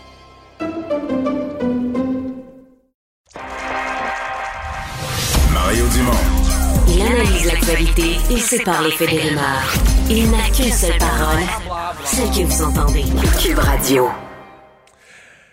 On vous parle de cette situation particulière dans laquelle se retrouve le Canada. À la veille du jour du souvenir, d'ailleurs, Erin O'Toole a fait une intervention là-dessus aujourd'hui. La Légion d'honneur du Canada en a fait quelques-unes au cours des derniers jours. C'est que techniquement, là, euh, au jour du souvenir, il y a plusieurs, bon, la remise des couronnes, plusieurs hommages, commémorations qui sont faites et qui ont une historique, qui ont toute une raison d'être. Et une de celles-là, c'est la mise en berne des drapeaux, euh, pour nos, nos soldats disparus. Et là, ben, les drapeaux, peut-être vous ne savez même plus. Je pense qu'il y a 99% de la population qui s'en rend même plus compte, Vincent, mais les drapeaux au Canada sont en berne En depuis, berne. depuis la fin mai. Là. Oui. Depuis la fin mai, depuis la découverte à Kamloops là, des corps des, des enfants des pensionnats autochtones. Et on n'a jamais remis les drapeaux à la normale. Donc là, on peut plus mettre les drapeaux en berne. S'il y avait le décès d'un ex-premier ministre, d'ailleurs, ben, on peut plus mettre les drapeaux On peut en berne. mettre plus en berne. ils sont en berne de façon permanente. Dave Moreau est euh, vétéran des Forces armées canadiennes, a été déployé en Afghanistan. Euh, bonjour, Monsieur Moreau. Bonjour. Ça vous euh, attriste, ça vous inquiète? Qu'est-ce que vous pensez de cette, disons, de ce jour du souvenir qui, à moins qu'il y ait quelque chose qui change, c'est pas impossible, mais qui pourrait pas être souligné d'une façon complète, là? Oui, c'est une bonne question. Ben, avant, la semaine passée, je savais même pas, comme vous avez, vous avez dit, que les drapeaux étaient baissés depuis euh, le mois de mai. J'étais un peu surpris. C'était comme, OK, c'est bizarre, mais euh, dans le fond, là, euh, oui, on, est on est dans un, un monde là où les, les protocoles, le gouvernement, ça semble qu'il respecte pas. Alors, euh, qu'est-ce qu'ils vont faire? Parce que ça semble qu'il n'y a pas de plan pour les remonter, pour les hisser. Euh, alors, pour moi, comme vétéran, je trouve ça un peu troublant, oui. Mhm. Euh, Il y a quand même un questionnement. Si on le savait plus, si vous, vous le saviez plus, puis moi, je le savais plus, ça veut dire que de les laisser euh, en berne là, pendant euh, des mois ou des années, à un moment donné, ça n'a plus vraiment d'effet. Ça empêche de souligner d'autres choses, ça empêche de célébrer d'autres choses, mais ça n'a plus vraiment d'effet. Qu'on l'oublie à, à terme. Là. Oh, oui, effectivement, c'est ça. Comme sommes-nous censés d'être en deuil pour toujours Puis euh, si nous continuons à faire ça, euh, il manquera du sérieux qui mérite. Comme s'il y a des protocoles pour le jour du souvenir, il y a, il un protocole quand le- la, reine va, mourir. C'est quelque chose qui est important pour notre nation, pour le Canada. Mais si on, on, on se trouve dans un, un milieu ou dans un monde où il n'y a pas de protocole, puis il n'y a pas de plan, c'est troublant. Puis euh, je sais pas qu'est-ce qu'on va faire comme un, comme un pays, mais dans le fond, euh, je trouve ça un peu troublant. Euh, vous souhaitez quoi? Je sais comme la Légion d'honneur demande qu'au minimum, on, on hisse les drapeaux ce matin-là, ce jour-là, pour pouvoir faire la cérémonie euh, normale. Est-ce que ça, est-ce que vous, ça vous conviendrait? Est-ce que vous souhaitez ça? Au moins, oui, au moins. Puis, regarde, le, le jour de souvenir, c'est pas pour moi, c'est pas pour les vétérans, c'est vraiment pour ceux qui ont sacrifié pendant la, guerre. Là. Oui, nous sommes un- une représentation de, l'armée, de le gouvernement, mais dans le fond, c'est le moment pour le pays d'avoir un moment de réflexion. Euh, et euh, de, baisser les, les- drapeaux, c'est, ça fait part de, de, de ce protocole-là. Alors, au moins, oui, euh, il faut les remonter, puis après les, les descendre. Mais de plus, c'est quoi le plan, effectivement? Est-ce qu'on va les garder baissés? Ben là, vous me posez la question. J'ai vu les deux. Euh, je pense qu'il y a des gens qui disent que ça pourrait être l'occasion d'un retour à la normale, puis de remettre nos drapeaux à la normale après. Mais je vois qu'il y a des gens de la Légion d'honneur qui sont tellement comme un peu découragés, qui disent, bon, on pourrait les remonter là, le, 11, le 11 novembre au matin et les redescendre après, comme les mettre en berne pour le jour du souvenir, mais les laisser en berne pour toujours au nom de la cause autochtone après, là, des pensionnats autochtones, ne plus les remonter. Euh, moi, je vous avoue que je ne sais plus où ça mène. Si justement la reine décède ou un ancien premier ministre décède le mois suivant, ou est-ce qu'on va toujours faire ça, là, les remonter cinq minutes? Parce qu'un pays peut vivre avec son drapeau en berne pendant cinq ans, dix ans? euh, en connaissez-vous? Est-ce que, je sais pas, je- je- est-ce que l'Allemagne, par exemple, parce qu'il y a eu l'époque nazie, parce qu'il y a eu les guerres mondiales, est-ce que l'Allemagne aurait dû garder ses drapeaux en berne pendant un siècle, deux siècles, compte tenu de la gravité? Je sais pas. C'est c'est de drôles, des drôles de questions, hein? C'est des drôles de questions. Puis là, nous avons des, des, situations, des, des problèmes graves ici au Canada. Puis euh, j'ai honte de, parler de, de, de, cette affaire-là parce que honnêtement, ça, ça semble qu'on qu'on est euh, géré par des par des enfants. Euh, Il n'y a aucun aucune responsabilité prise par le gouvernement. Euh, puis je trouve ça vraiment troublant parce qu'on parle de ça sur le sur les ondes présentement de, de, de notre drapeau. euh, quand nous avons des, des problèmes graves euh, au niveau du gouvernement, puis euh, je sais pas qu'est-ce qu'on va faire avec ça. Je- vu que je vous ai avec moi, là, je sais que vous avez été déployé en Afghanistan, quoi, vers 2010, dans ces années-là? Exactement. Ouais. Euh, Qu'est-ce que vous avez pensé de l'opération? Là, je parle du Canada, je parle pas des États-Unis, là, du Canada, de l'opération rapatriement, euh, de la quantité d'efforts qu'on a mis. Par exemple, vous avez dû, vous, travailler avec des traducteurs ou vous travaillez avec des, des Afghans là, qui ont aidé, euh, qui se sont mis à risque parce qu'ils aidaient les Alliés, ils aidaient le Canada. Euh, Qu'est-ce que vous avez pensé de l'opération rapatriement? Oui, euh, ben, euh, comme vous savez, moi j'étais euh, impliqué dans, dans cette euh, opération-là. Euh, nous étions une, une équipe euh, de volontaires, euh, de vétérans, puis juste des, des Canadiens, je dirais, normales, là, qui, qui ont qui, qui avaient vu qu'il y avait un problème, puis le gouvernement ne, réagissait pas. Alors, qu'est-ce qu'on a vu? C'était un, c'était un, une réponse vraiment mal gérée.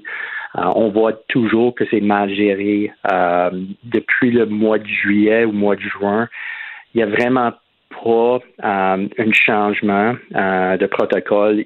Il y a- il- c'est difficile à, à décrire euh, le niveau de- d'incompétence au niveau des, du gouvernement. Mais le résultat, est-ce qu'on a, est qu'on a laissé tomber des gens qui nous ont aidés?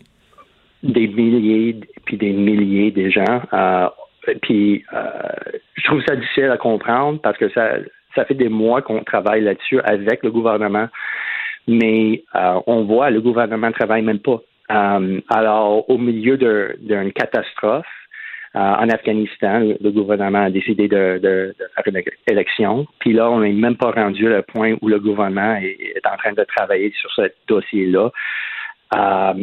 Et il y, a il y a juste un manque de leadership total. Alors, euh, il y a des, milliers d'Afghans qui sont encore là avec leur famille. Euh, plus de 90 de les membres que nous avons reçus sur nos, euh, sur nos hmm. formulaires sont encore là-bas en Afghanistan en danger. Ils sont en danger. Ceux qui ont aidé le Canada, les États-Unis, ceux qui ont aidé les... Ils sont, ils sont en danger. Les, les talibans savent ça, qui ont collaboré avec l'armée canadienne, par exemple, ils sont en danger. Oui, oui. Et de plus, euh, dès la semaine passée, quand je dis on, euh, je parle de globalement tous les volontaires qui travaillent pour sauver des vies des Afghans. On n'a plus d'argent pour les euh, sauvegarder dans les safe houses. Alors, qu'est-ce qu'ils vont faire? Je, ne sais pas. puis le gouvernement n'a aucun plan pour les sauvegarder.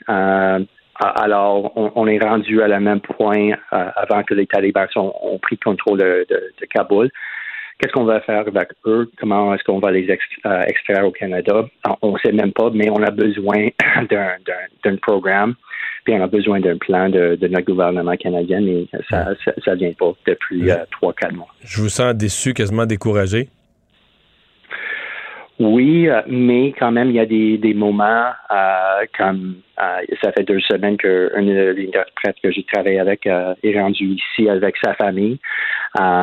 puis une autre interprète que je travaille avec, il est rendu en Écosse avec sa famille aussi. Mais quand même, il reste des, membres de leur famille qui restent à Kaboul, à Kandahar puis sont en danger. puis c'est la majorité des interprètes que, qui ont donné euh, la confiance au Canada pendant la guerre qui, qui, restent là-bas. Hmm. Monsieur Morrow, merci beaucoup d'avoir été avec nous aujourd'hui. Bonne chance. Merci beaucoup. Au revoir. Dave Morrow, vétéran des Forces armées canadiennes.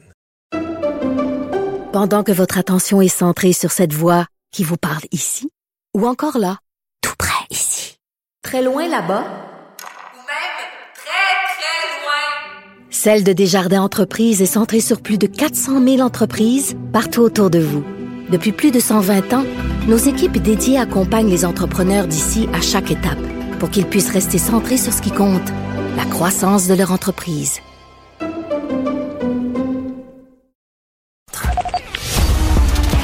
Les vrais enjeux, les vraies questions. Les affaires publiques n'ont plus de secret pour lui. Mario Dumont. Vous avez 24 minutes dans une journée. Tout savoir en 24 minutes. Pour s'informer et comprendre en 24 minutes, ici Mario Dumont, en compagnie d'Alexandre Dubé, des studios de Cube Radio, la station d'affaires publique de Québecor. Voici Tout savoir en 24 minutes. Tout savoir en 24 minutes. Cube Radio.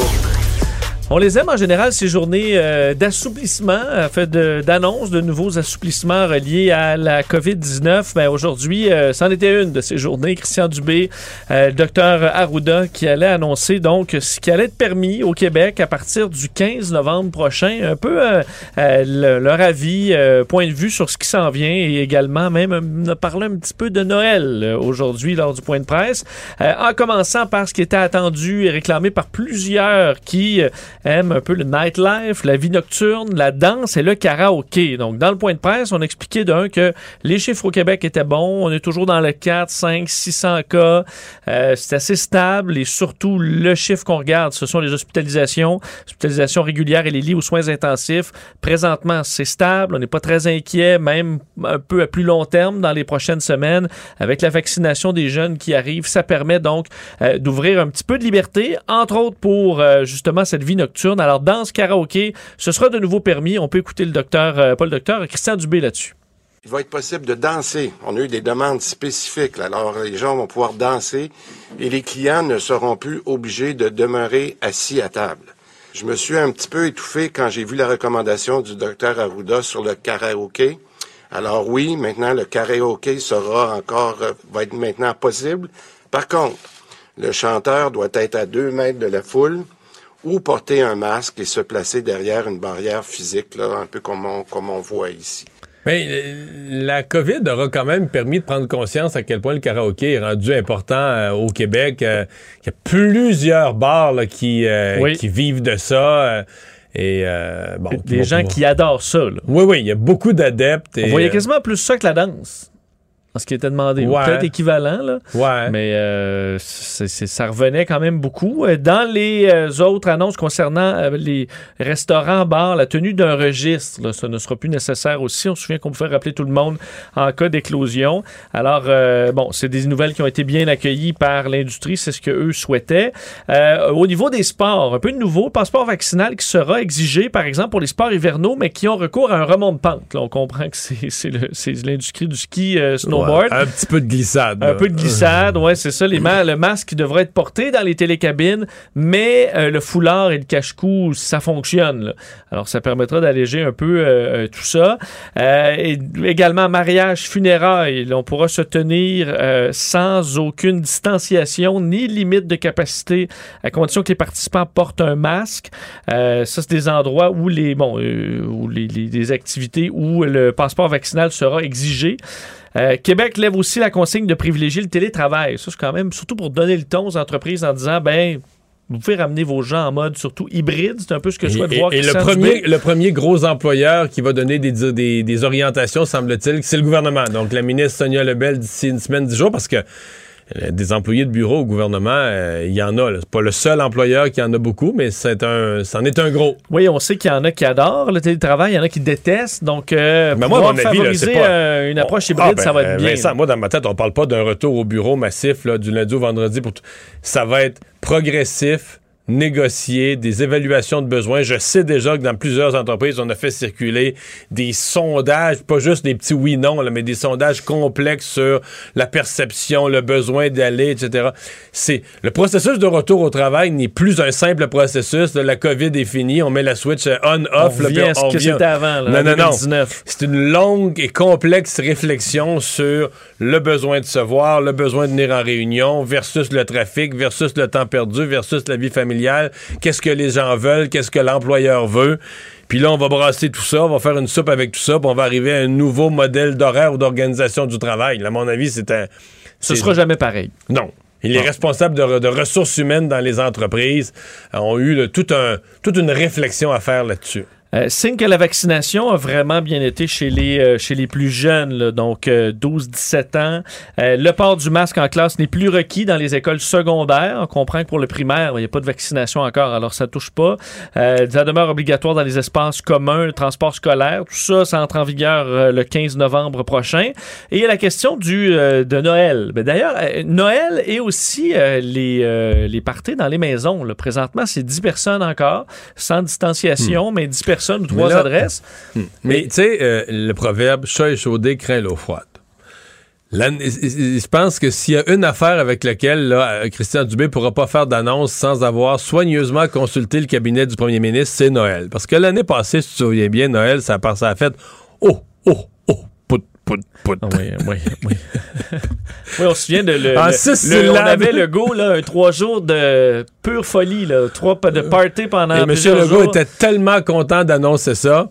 Puis écoute, euh, moi, ma, ma, ma blonde qui vraiment, qui étudie la psychologie des gens, elle a continué de penser que l'annonce de François Legault sur Noël a provoqué l'accélération de la vague. Je veux pas dire qu'il n'y en aurait pas eu sans ça, mais que les gens ont entendu ça, puis psychologiquement, tout le monde faisait un peu moins de distanciation la semaine d'après, un petit peu plus de tricherie, de rassemblement, alors que là, on était, là, il y en avait des cas, mais que, mais que ça a été instantané. là. François Legault a fait cette annonce-là, puis sept jours après, les chiffres ont commencé à monter, puis moi, je me souviens, je voyais ça monter, là, 700, 800, 900 000, je me disais, ben là, oublie ça, son Noël, là. On annule Noël. Ah, Noël va être annulé, puis ça n'a pas été long. Deux semaines après, il est obligé. Mais tu sais, c'est annuler Noël, là, tu mets ton costume de Grinch bien comme il faut, puis tu t'en vas faire une conférence de presse. plate. Oui, c'est la, la plus grosse quantité de pâte à dents à remettre dans un tube. là. Là, tu, remets ça, c'est le fabricant qui remet la pâte à dents dans le, dans le cylindre de fabrication. Donc là, j'ai l'impression que M. Legault, avant d'annoncer Noël, là, c'est. Oui, mais il faut dire, on vient de passer l'Halloween aussi, là, donc Ouais. on, a quand même euh, un peu de temps devant Ben, nous. Tu dis ça?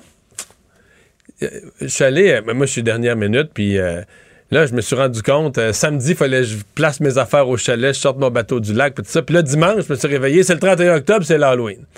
Moi, j'ai dit non, on va être chez nous. Puis moi, j'aime ça accueillir les jeunes. Mais là, on a zéro bonbon, zéro déco. Fait que j'ai fait ma déco à la pluie dimanche matin un peu pour euh, accueillir les jeunes. Puis je suis allé acheter des bonbons. Je suis arrivé à la pharmacie dans l'allée des affaires d'Halloween. Ouais, j'ai une photo, faudrait, je pourrais pas la montrer à la radio, là, Il mais plus rien? c'est toutes des affaires de Noël. 100 C'était toute, toute, toute, toute, toute de la décoration de Noël, des cannes de Noël, des affaires de Noël, des guirlandes de Noël, des pères Noël. Ouais, c'est pas long. hein. Là, je me suis rendu compte, mais c'est pas juste que c'est le lendemain de l'Halloween. Le 31 octobre au matin, il est trop tard. là. Moi, j'étais vraiment trop retardataire, donc tout le... Ouais. J'ai vu un tweet aujourd'hui qui, était, qui a été beaucoup viral, mais qui disait est-ce qu'on peut avoir une trêve de, de thématique entre le, le 1er novembre et le 1er décembre? Où il n'y aurait pas de thématique. C'est pas Noël ni l'Halloween. Ben, ça pourrait être la théma- le mois de novembre, c'est le mois des morts. Ça pourrait être la thématique des morts. Ouais, c'est un peu ça avec le changement d'heure. Peut-être la semaine prochaine. Euh, donc, pour ce qui est de Noël et euh, des assouplissements à l'intérieur, prudence, prudence, prudence. C'est un peu les mots du docteur Arruda de Christian Dubé. On peut les écouter. L'objectif du directeur national, c'est de rendre heureux la population tout en balançant le risque potentiel. N'oubliez pas qu'on a un système de soins qui est relativement fragile. Jusqu'à maintenant, on le maintient comme tel. La période des virus s'en vient aussi. Euh, tout ça, faut prendre ça en considération, mais on va essayer effectivement de faire les choses qui sont possibles dans un équilibre qui est adéquat. Pourquoi qu'on reste à 10 personnes en ce moment pour les rassemblements privés? Parce qu'on veut voir comment ça va évoluer. Puis la meilleure façon d'avoir des belles fêtes, c'est de respecter les mesures sanitaires actuellement. Euh, et un mot sur la vaccination des 5 à 11 ans qui arrive à grand pas, on le sent dans les prochaines semaines. L'objectif de Québec étant de vacciner euh, les 5 à 11 ans au moins une dose avant Noël.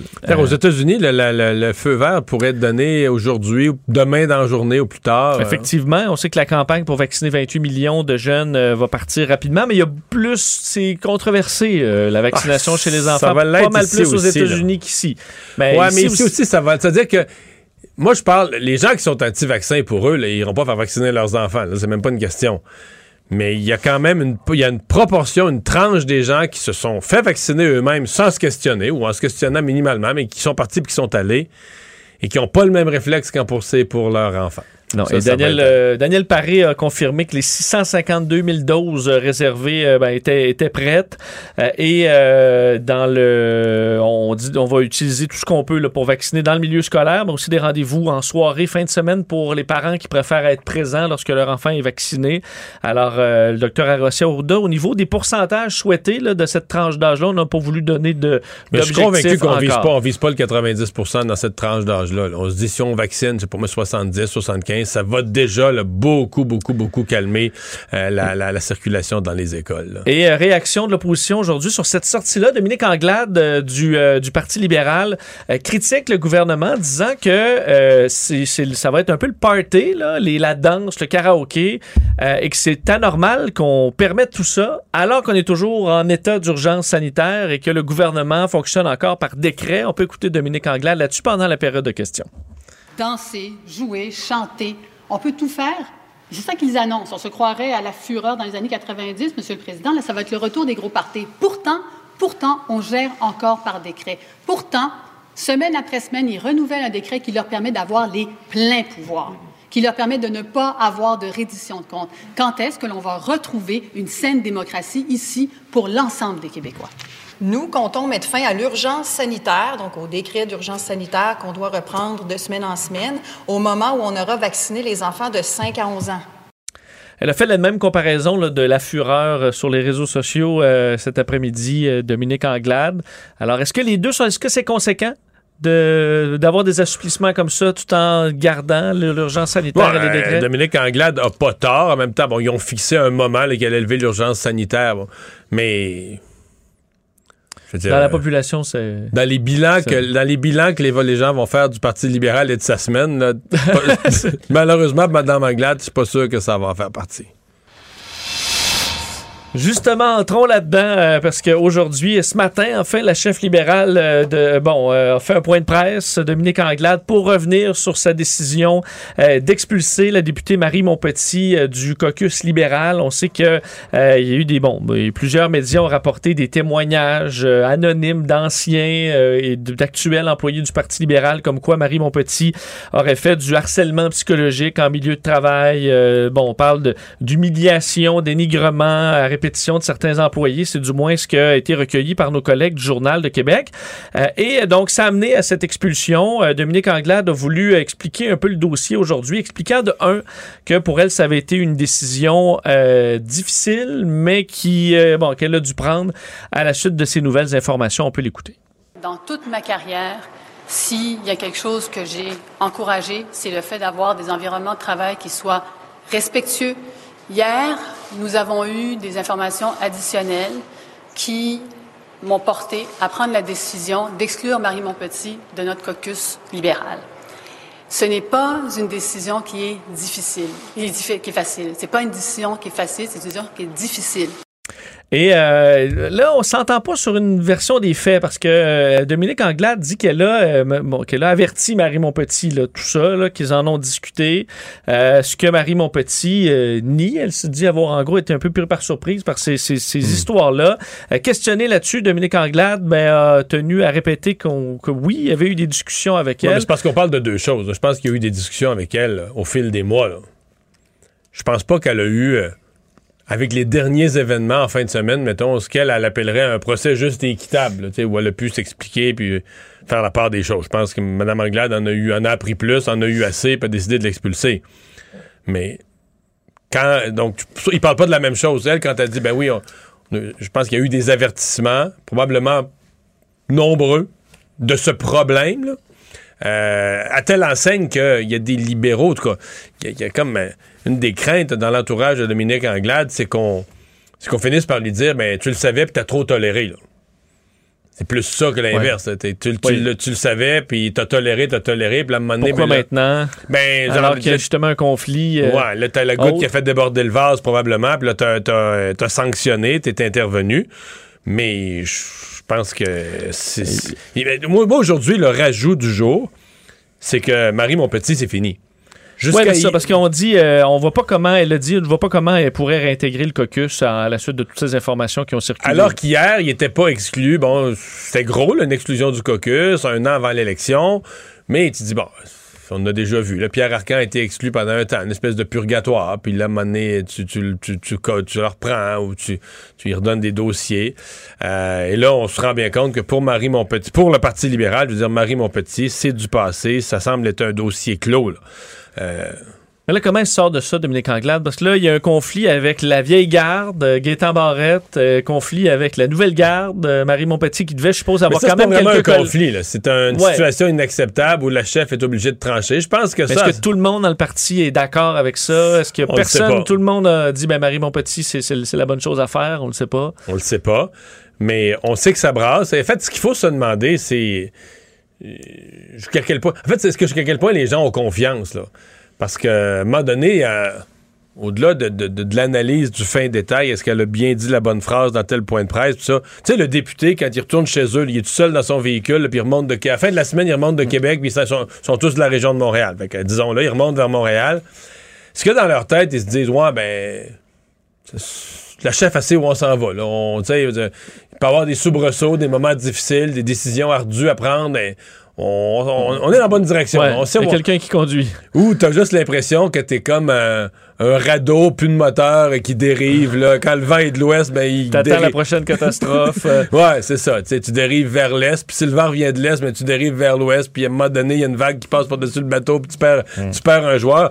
Ça, c'est ça qui est pas clair pour moi. Est-ce que dans le caucus, on se sent entre bonnes mains dans une bonne direction ou on se sent à la dérive? Et on sait que Marie Montpetit, elle réclame une enquête publique à son sujet. Euh, Peut-il vouloir laver sa réputation? Il n'y a pas une fois, une fois, où il y a des éléments qui ont été portés à mon attention et où j'ai pas agi et où je suis pas intervenu. Pas une fois.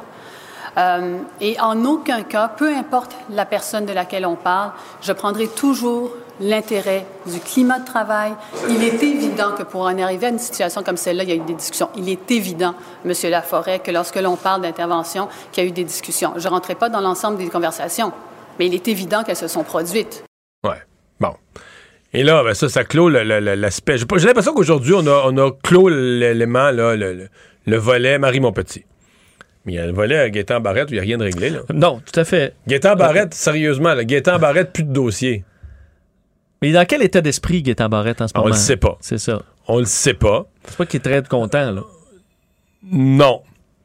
Mais peut-être qu'il peut-être qu'il il prépare son il prépare sa réplique là et qu'il veut pas répliquer, il veut pas de fond il y a comme une apparence de chicane, peut-être que lui il veut pas rentrer dans, dans, dans une apparence Il de est obligé chicane. d'écrire un message pour dire qu'en plus, là, du- un peu, euh, il y a des gens qui croyaient que lui aussi avait fait du harcèlement psychologique en milieu de travail, parce qu'il est tombé un peu dans la même, euh, euh, dans, dans- le même trouble en disant, ben là, euh, les gens peuvent penser ça, sachez qu'il n'y a absolument rien euh, il là-dessus qui est venu à mes Il n'y a oreilles. pas de doute qu'il est frustré, il peut pas être heureux de ce qui arrive.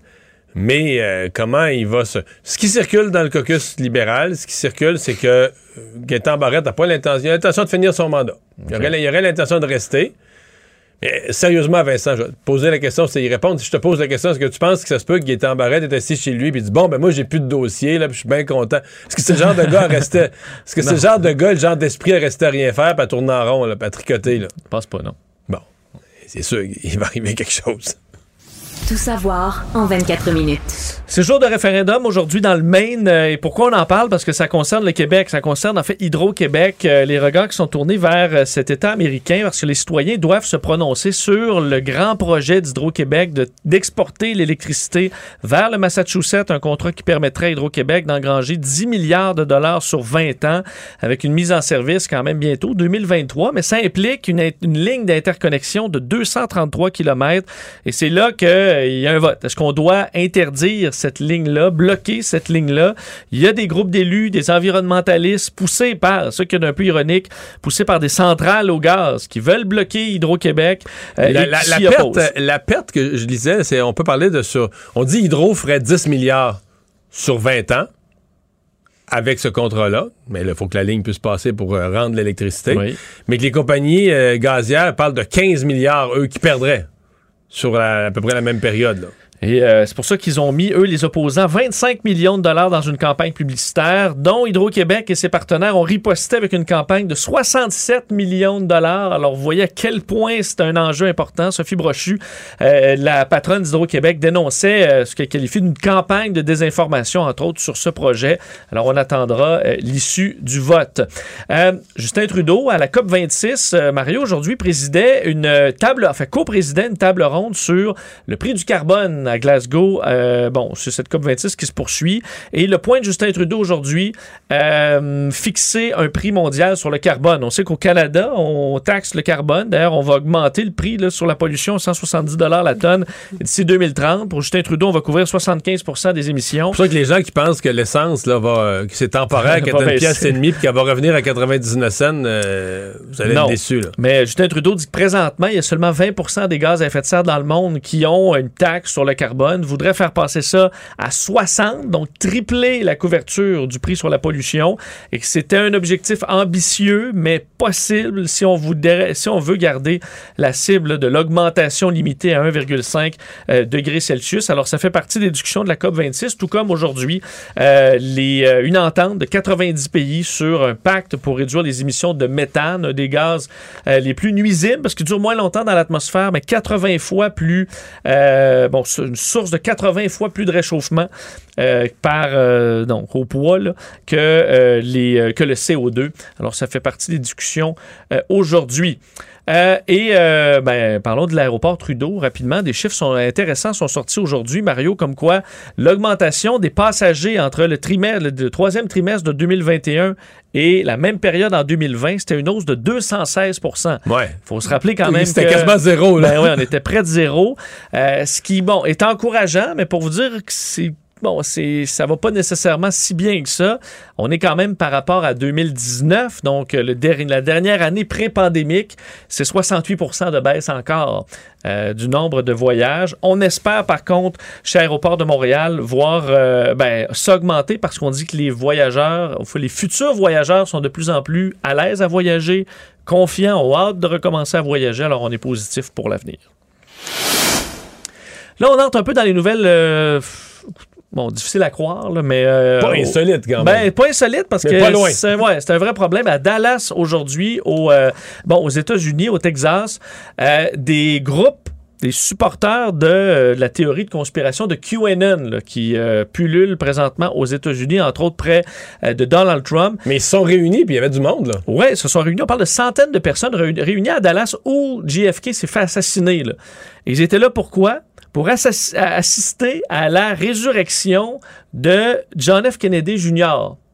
Euh, le problème, est ça, le problème, il est mort depuis 22 ans, lui qui s'est écrasé dans un, euh, bon, en- en mariage, avion. là, Euh, bon, euh, et, et il est mort, mais selon Et les donc, il allait ressusciter à Dallas. Ouais, selon sur les lieux de fusillade de son père. Oui, il allait passer comme ça aujourd'hui en après-midi et euh, il allait devenir le colistier en fait de Trump pour les élections de 2024. Alors ça allait, il y a plusieurs qui avaient des chandails Trump JFK Junior 2024.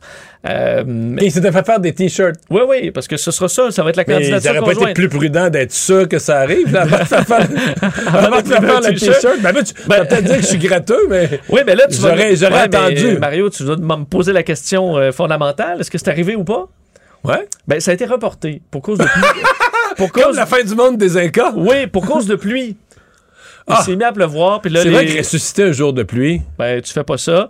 Euh, par contre, il y avait une possibilité. Je voyais Alexandre, euh, notre collègue Alexandre Moranville, qui suit euh, ça euh, bon, de près, les dossiers conspirationnistes, que ce soir, il y avait un show des Rolling Stones et que c'était probablement ça le signe, parce que Rolling Stones étant roulé la pierre comme la pierre de Jésus quand il est ressuscité. Alors, ce soir, au show des Stones, devrait apparaître JFK Jr. d'entre les morts pour aller se présenter en politique avec Donald Trump. Et ça, c'est pas c'est pas juste deux personnes qui croient ça, là. C'est des Non, non, milliers de vu les- personnes aux États-Unis. j'ai vu les images du personnes rassemblement, là. Alors, ça va pas bien. Ça va pas bien. Et pour terminer, euh, un mot Ben sur... là, tu dis ça, ça va être. Si ça arrive à soir pendant le show des Stones, tu vas avoir l'air fou demain, là. Ben, je sais, je vais m'excuser. Tout à fait. D'ailleurs, il y avait plusieurs personnes qui insultaient. Il y avait des réseaux de nouvelles qui étaient là, puis se faisaient insulter de fake news, mais euh, eux, ils pouvaient dire, ben, on, on va s'excuser, là. On va, on va- on va vous donner raison. S'il ressort, JFK Junior, on va vous, on, on va, on, va faire un là. D'abord, on va perdre la face, là. Ben oui, on va avoir l'air, euh, niaiseux. Mais c'est pas c'est pas arrivé encore. Bon, Pour raison de pluie, ce sera remis à une journée euh, plus clémente. Et un mot en terminant sur Carey Price. Est-ce euh, sait est-ce qu'ils ont, un- est-ce qu'ils ont un rain check? est-ce qu'ils sont remboursés pour la pluie? non, ben, il y avait l'air d'avoir beaucoup de temps libre, ces gens-là, euh, qui étaient là. Je pense qu'ils peuvent être là demain, puis Ok. après-demain, sans, ça aucun problème. Ça va, tu me rassures. Et euh, on termine avec Dominique Ducharme qui a dit, euh, Mario, que Carey Price se rapprochait d'un retour. Je pense que les fans du Canadien auront hâte. Pas de date encore. C'est que le programme d'aide aux joueurs, c'est une adhésion minimale de 30 jours. Et ensuite, il y a une période quand même de retour au jeu. Mais c'est peut-être un son de cloche un peu plus positif sur un éventuel retour de Ça, Carey ça peut Price. peut-être dire que je suis piqué, là, mais qu'est-ce qui garantit aux partisans de QAnon que le fils ressuscité de JFK, là, du coup, John F. K. Jr., Que c'est un républicain? Ouais, que c'est un républicain. mettons, mettons, moi, j'ai mettons, moi, je, je, je fais une contre-théorie et j'avance qui serait démocrate, là. Oui. Pourquoi je suis ridicule, moi, là? présenterait aux côtés de Joe Biden. Ben, Alexandre, encore là, qui suit ça, dit euh, c'est que tu peux faire dire ce que tu veux à quelqu'un qui est mort aussi. Ça, oui. Ça, Alors, tu peux le rendre républicain, pro-Trump, sans problème, il est mort. Alors, on verra quand il ressuscite, on pourrait demander Non, pour mais qui ce il qui va. serait vraiment l'humiliation ultime, ce serait qu'ils ressuscitent et qu'ils leur disent qu'il est démocrate, là. Vous êtes vraiment niaiseux, là. Votez pas Trump. Non, là, ce serait vraiment. Comment il disait ça, là, dans euh, Brice de Nice, là? Cassé. T'es cassé. Pendant que votre attention est centrée sur cette voix qui vous parle ici, ou encore là, tout près ici, très loin là-bas, Ou même très, très loin. Celle de Desjardins Entreprises est centrée sur plus de 400 000 entreprises partout autour de vous. Depuis plus de 120 ans, nos équipes dédiées accompagnent les entrepreneurs d'ici à chaque étape pour qu'ils puissent rester centrés sur ce qui compte, la croissance de leur entreprise.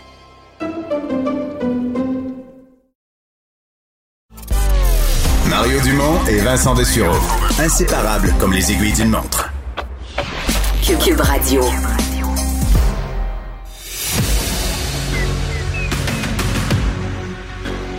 Emmanuel Latraverse. J'ai pas de problème philosophique avec ça. Mario Dumont. Est-ce que je peux me permettre une autre réflexion? La rencontre. Ça passe comme une lettre à la poste. Et il se retrouve à enfoncer des portes ouvertes. là. La rencontre Latraverse. Dumont. Emmanuel Latraverse se joint Mario Dumont et moi. Bonjour Emmanuel. Bonjour. Bonjour. Alors ce matin, Dominique Anglade euh, a fait son point de presse pour expliquer un peu sa décision concernant Marie Monpetit. euh, et bon, expliquant que c'était la décision à prendre avec les informations qu'elle a reçues et compagnie, qu'elle avait... Bon, enfin, on voyait pas comment on Mais pouvait, ça, pouvait réintégrer le caucus. Mais ce bout-là, on la croit, non? Ce, ce- ce simple bout-là, le pris isolément, on la croit. Madame Manglade? Ouais. Ben oui, moi je pense que. Mais on en a quand même appris beaucoup plus Oui. aujourd'hui, finalement. Ben, là. no- notamment que Stéphanie et Nini, là. Oui. Ben oui, parce qu'elle n'est pas suspendue. Les mots comptent hein, dans ces choses-là. Elle n'est pas suspendue du caucus, elle est exclue du caucus. Alors, quand tu es exclu, c'est pas mal difficile de revenir. Là. Ouais. Non, exclu, et surtout que la chef dit exclu et elle ne voit pas comment on pourrait amener une réintégration. Donc, tu sais, des fois, euh, exclue, là, tu peux dire, elle est exclue pour le temps de tel processus d'enquête où Non, on mais il attend n'y a de voir. pas de pour, là. Et ce qu'on comprend entre, euh, en tout cas, de ce que nos sources nous racontent, puis de, du portrait qu'a dressé publiquement Madame euh, Anglade, c'est qu'il y a un problème récurrent, là, qui datait d'un. Il y a eu plusieurs. Tu sais, parce que Madame Anglade dit à chaque fois que j'ai été mis au courant de situations, j'ai agi. Donc, il y, en- il y a, il y a un bagage là, qui vient avec cette crise soudaine et les plaintes formelles des derniers jours sont la, là où l'est, là, sont les dernières informations sont la goutte qui a fait déborder le vase. C'est ce qu'on en comprend. Euh, On se demandait tantôt, euh, plus tôt dans l'émission, Emmanuel, on se disait, je, réfléchissais à haute voix, deux députés libéraux, mettons, qui voyagent ensemble, ils font le Montréal-Québec ensemble, puis là, ils passent la semaine, puis ils remontent. Le jeudi soir, les travaux parlementaires sont finis, ils remontent vers Montréal. Est-ce que le sentiment général dans le caucus est, euh, ben, c'est des, c'est, des, c'est des soubresauts, des moments durs à passer, mais la chef a du cran, puis elle a passé à travers ça, puis on sait où on s'en va, puis on rebâtit. puis On traverse la tempête, mais on traverse la gouverne, tempête, c'est ça, on gouverne. On traverse la tempête, mais dans un 4x4, on se tient serré après le volant, puis on avance.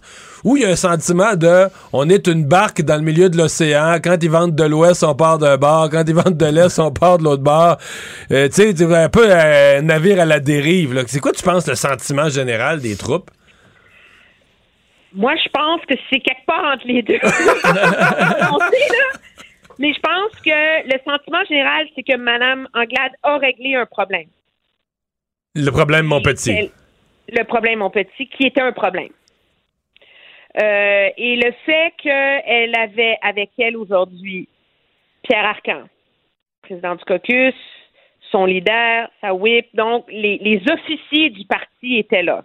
Ouais, mais leur, leur mine était déconfite, là, si tu me passes l'expression, là. Ouais, mais c'est un mauvais moment à passer, là. C'est vraiment pas cool, là. On s'entend, mais ils étaient là, donc c'est quand même important, là. Il aurait Oui. pu, si vraiment le diable était aux vaches, ils n'auraient pas été là, là. Si le leadership, si les heures de Mme euh, Anglade comme chef étaient comptées, Ah, là, non, non, non, ça, ils je pense pas, je pense pas, je pense pas. Je pense que ça, c'est important.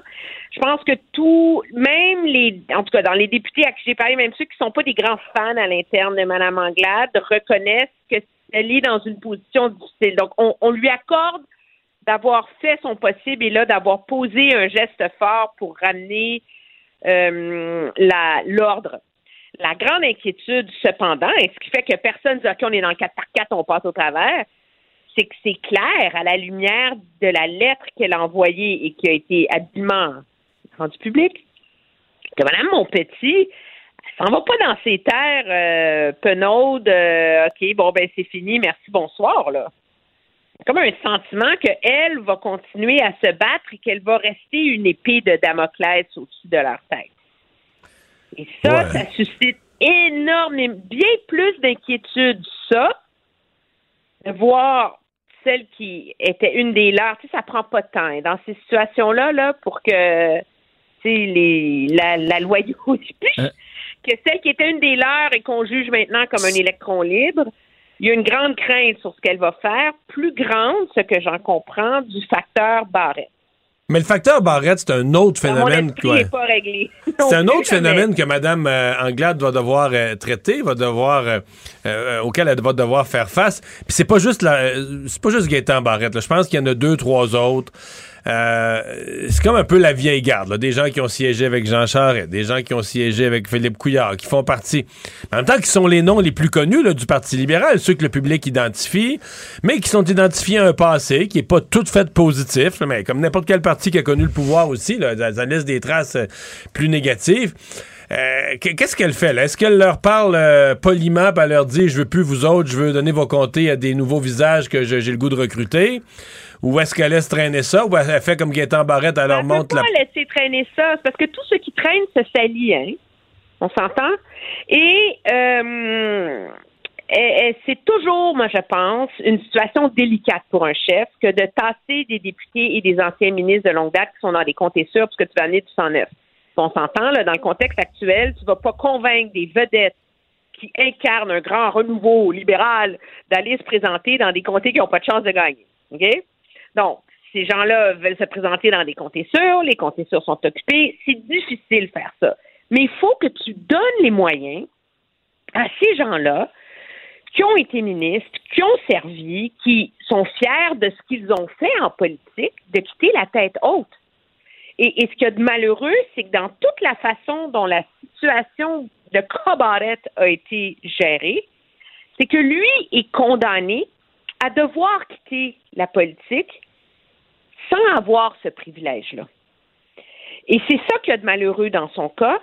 Et je crois que Mme Anglade doit prendre le temps de réfléchir sur comment donner une belle sortie à des députés de longue date dont elle veut le compter.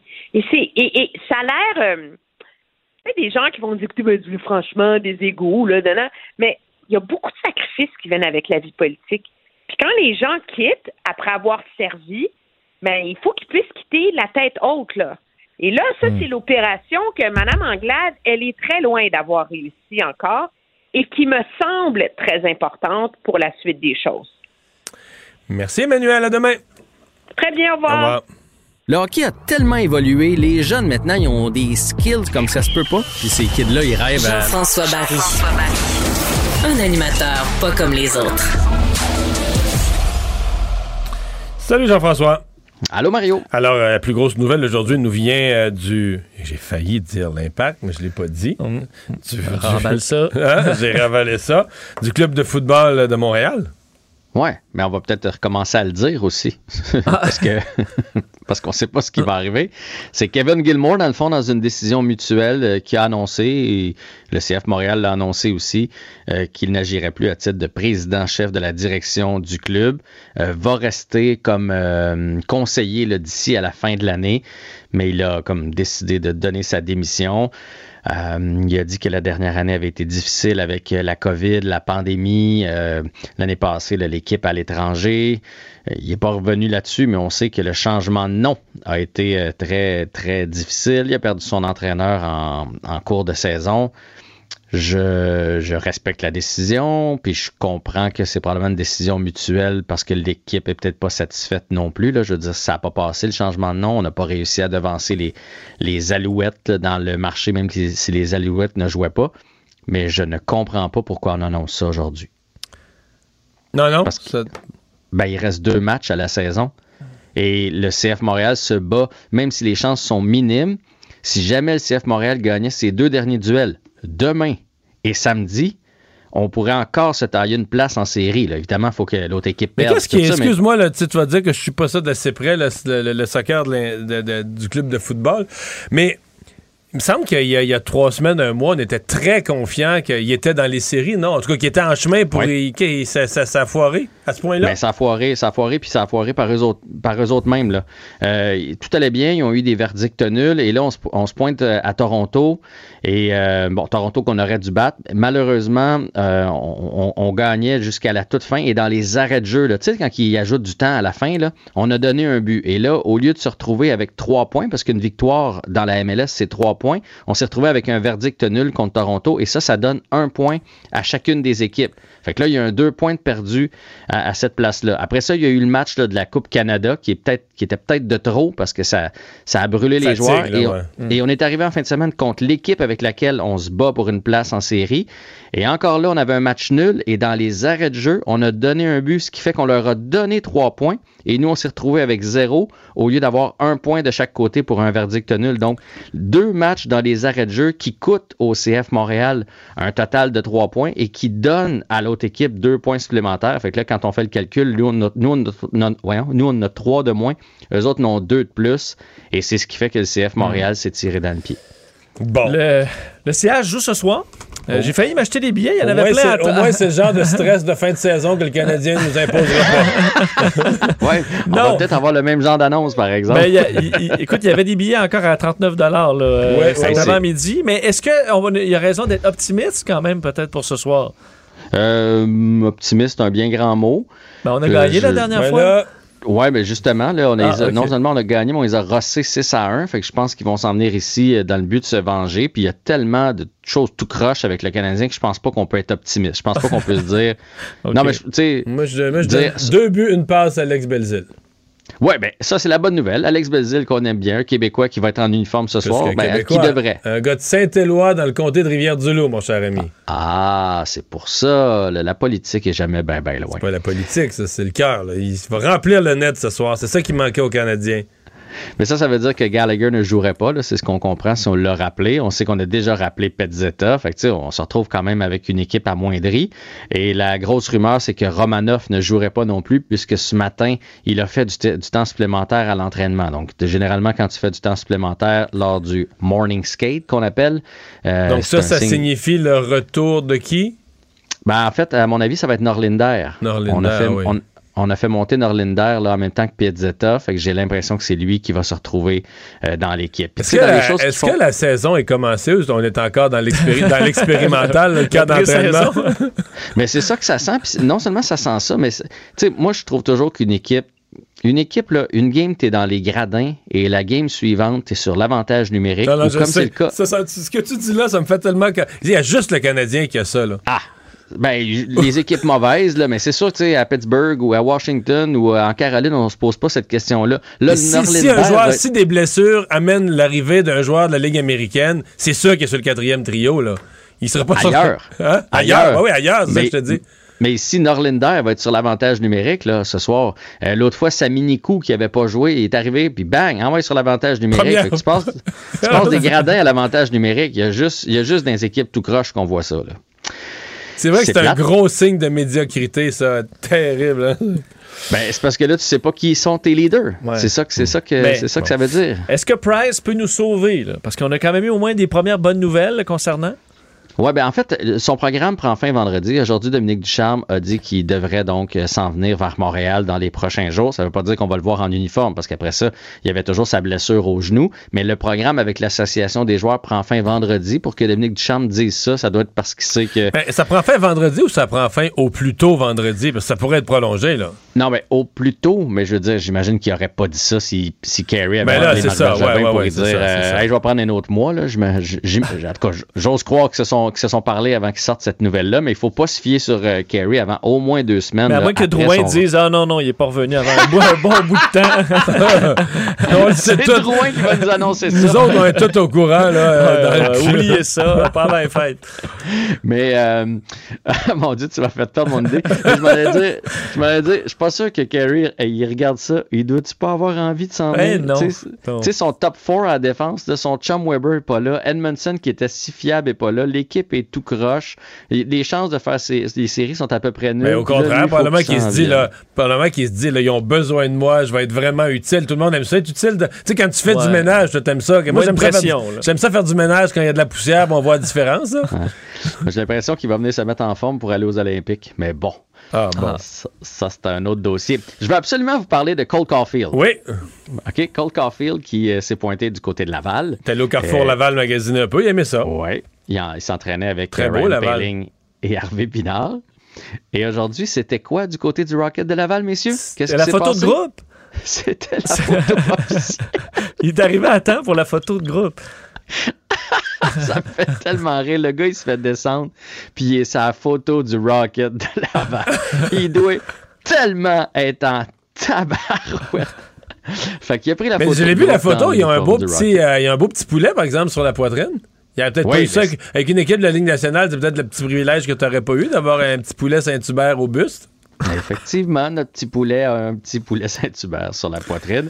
Et lorsqu'on parle de manque de leadership chez le Canadien, euh, Cole Caulfield a dit qu'il y a un joueur qui l'a contacté.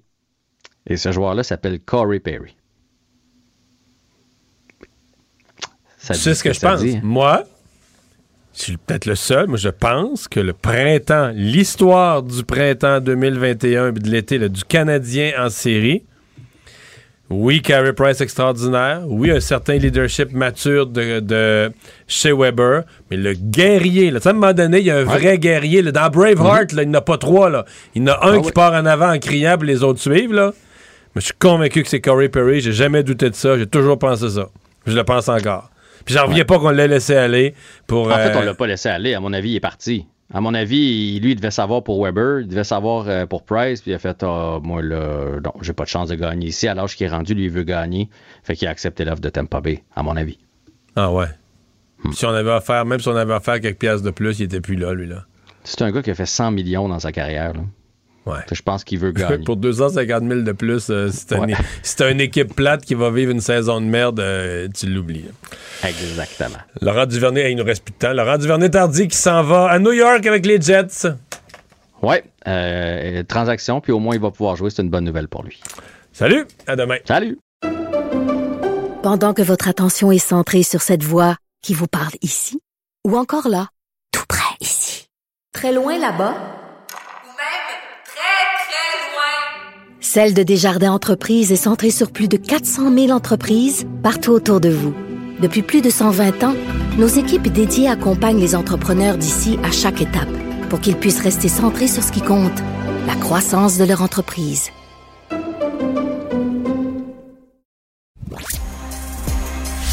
Cube, Cube Radio. Mario Dumont. C'est pas compliqué. Peu importe ce que vous voulez savoir, il a la réponse. Mario Dumont. La référence par excellence. Cube Radio. Cube Radio. En direct à LCN. Le moment de retrouver Mario Dumont dans les studios de Cube Radio à Montréal. Euh, Mario, évidemment, le Parti libéral du Québec, c'est un parti de pouvoir. Pas surprenant que le fait qu'il se retrouve comme ça en pleine crise euh, dans l'opposition amène la chef peut-être à vouloir euh, bousculer les choses aussi pour un renouvellement de sa formation politique. Et il ne faut pas s'attendre que ça passe par ni M. Barrette et ni Mme Montpetit. là. Non, non.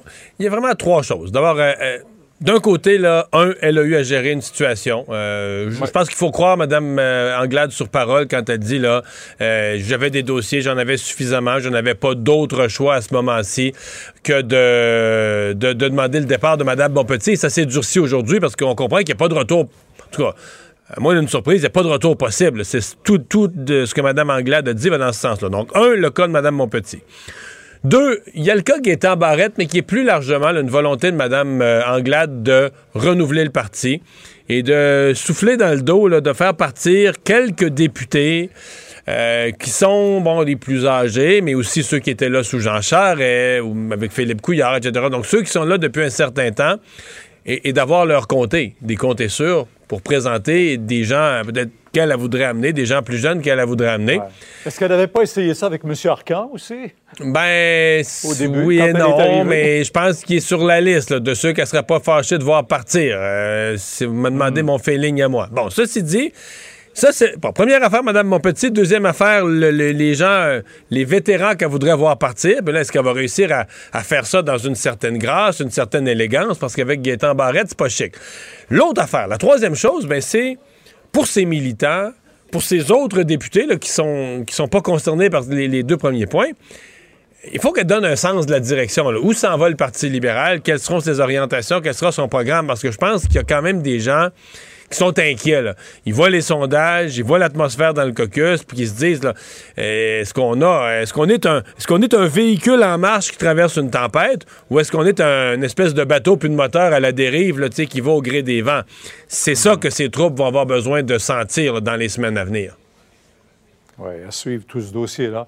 Euh, maintenant, on avait de bonnes nouvelles. On assouplit certaines mesures et ça entrera en vigueur, il faut le rappeler quand même, là, juste le 15 novembre. Oui. Ben, pour la plupart, moi, je suis assez euh, content. là. Les bars de karaoké vont être heureux. Ils avaient payé cher, eux, pour un, un délinquant à Québec. Là. Et donc, euh, je pense qu'il y a plusieurs de ces mesures-là qu'on peut dire, bon, on reprend une liberté. J- Celle dont je, suis- je suis moins certain, euh, bon, je sais que c'est tannant de porter le masque. Est-ce qu'on est qu'on devait faire enlever le masque aux jeunes du secondaire quand leurs petits frères, petites sœurs du primaire sont pas encore vaccinés? Est-ce qu'on aurait pu attendre quelques semaines de plus? C'est tannant, mais en même temps, le masque, c'est sans conséquence. Il n'y a pas de jeunes qui en souffrent vraiment. Oui, si on leur pose la question, ils vont tout dire euh, c'est bien tannant. Mais il n'y en a pas qui ont développé des problèmes respiratoires. Il y a des parents qui, ont- sont pleins de ça. Mais quand on parle aux experts, il n'y a pas vraiment de conséquences graves de ce qu'on aurait pu pour éviter des éclosions, Mais le un est peu. très fort de, de jeunes, d'ados Ah, vaccinés énorme, quand même. énorme, énorme. Donc, Ouais. c'est pour ça que je dis que c'est pas. C'est, tous des assouplissements qu'on veut voir. Euh, est-ce que celui-là est arrivé un peu vite? Euh, Bon, on se croise les doigts qu'il n'y ait pas d'éclosion ou qu'il n'y ait pas de problème. là.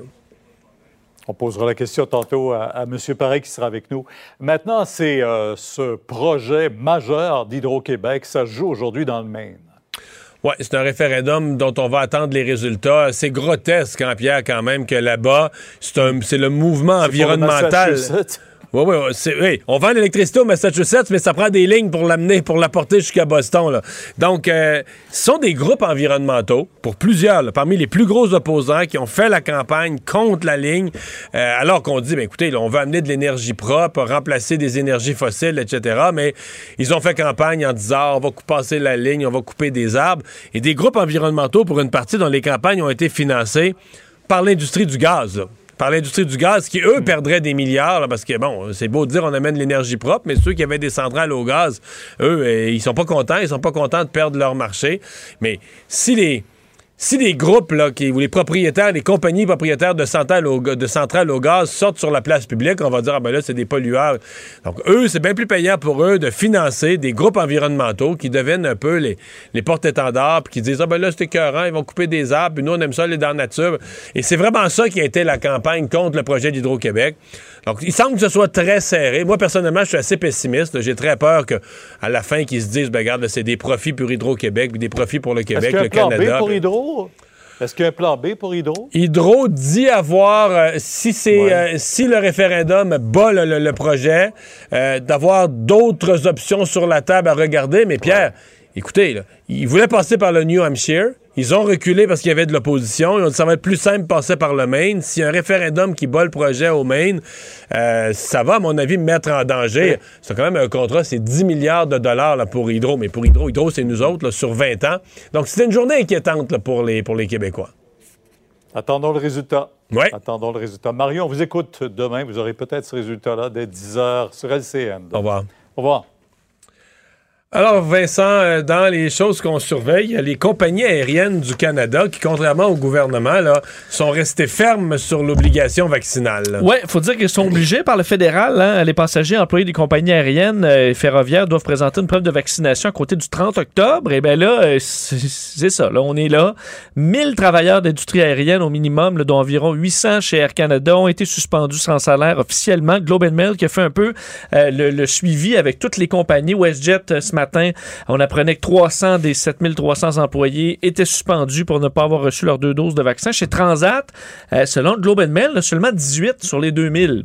Euh, alors, je sais pas si qu'on a fini ou il y a juste moins de monde, mais euh, Air Canada, faut dire, la, la- on dit la majorité, entre autres, des 27 000 pilotes sont vaccinés. Chez les employés, c'est 96% euh, qui sont complètement vaccinés, mais ça laisse quand même un 800 qui euh, ben, sont dehors, mis à pied, sans solde. Alors, euh, c'est, ça y va dans le milieu de, de l'aviation.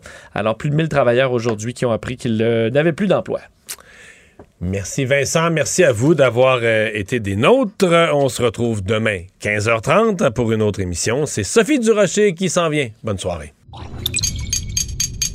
Cube Radio.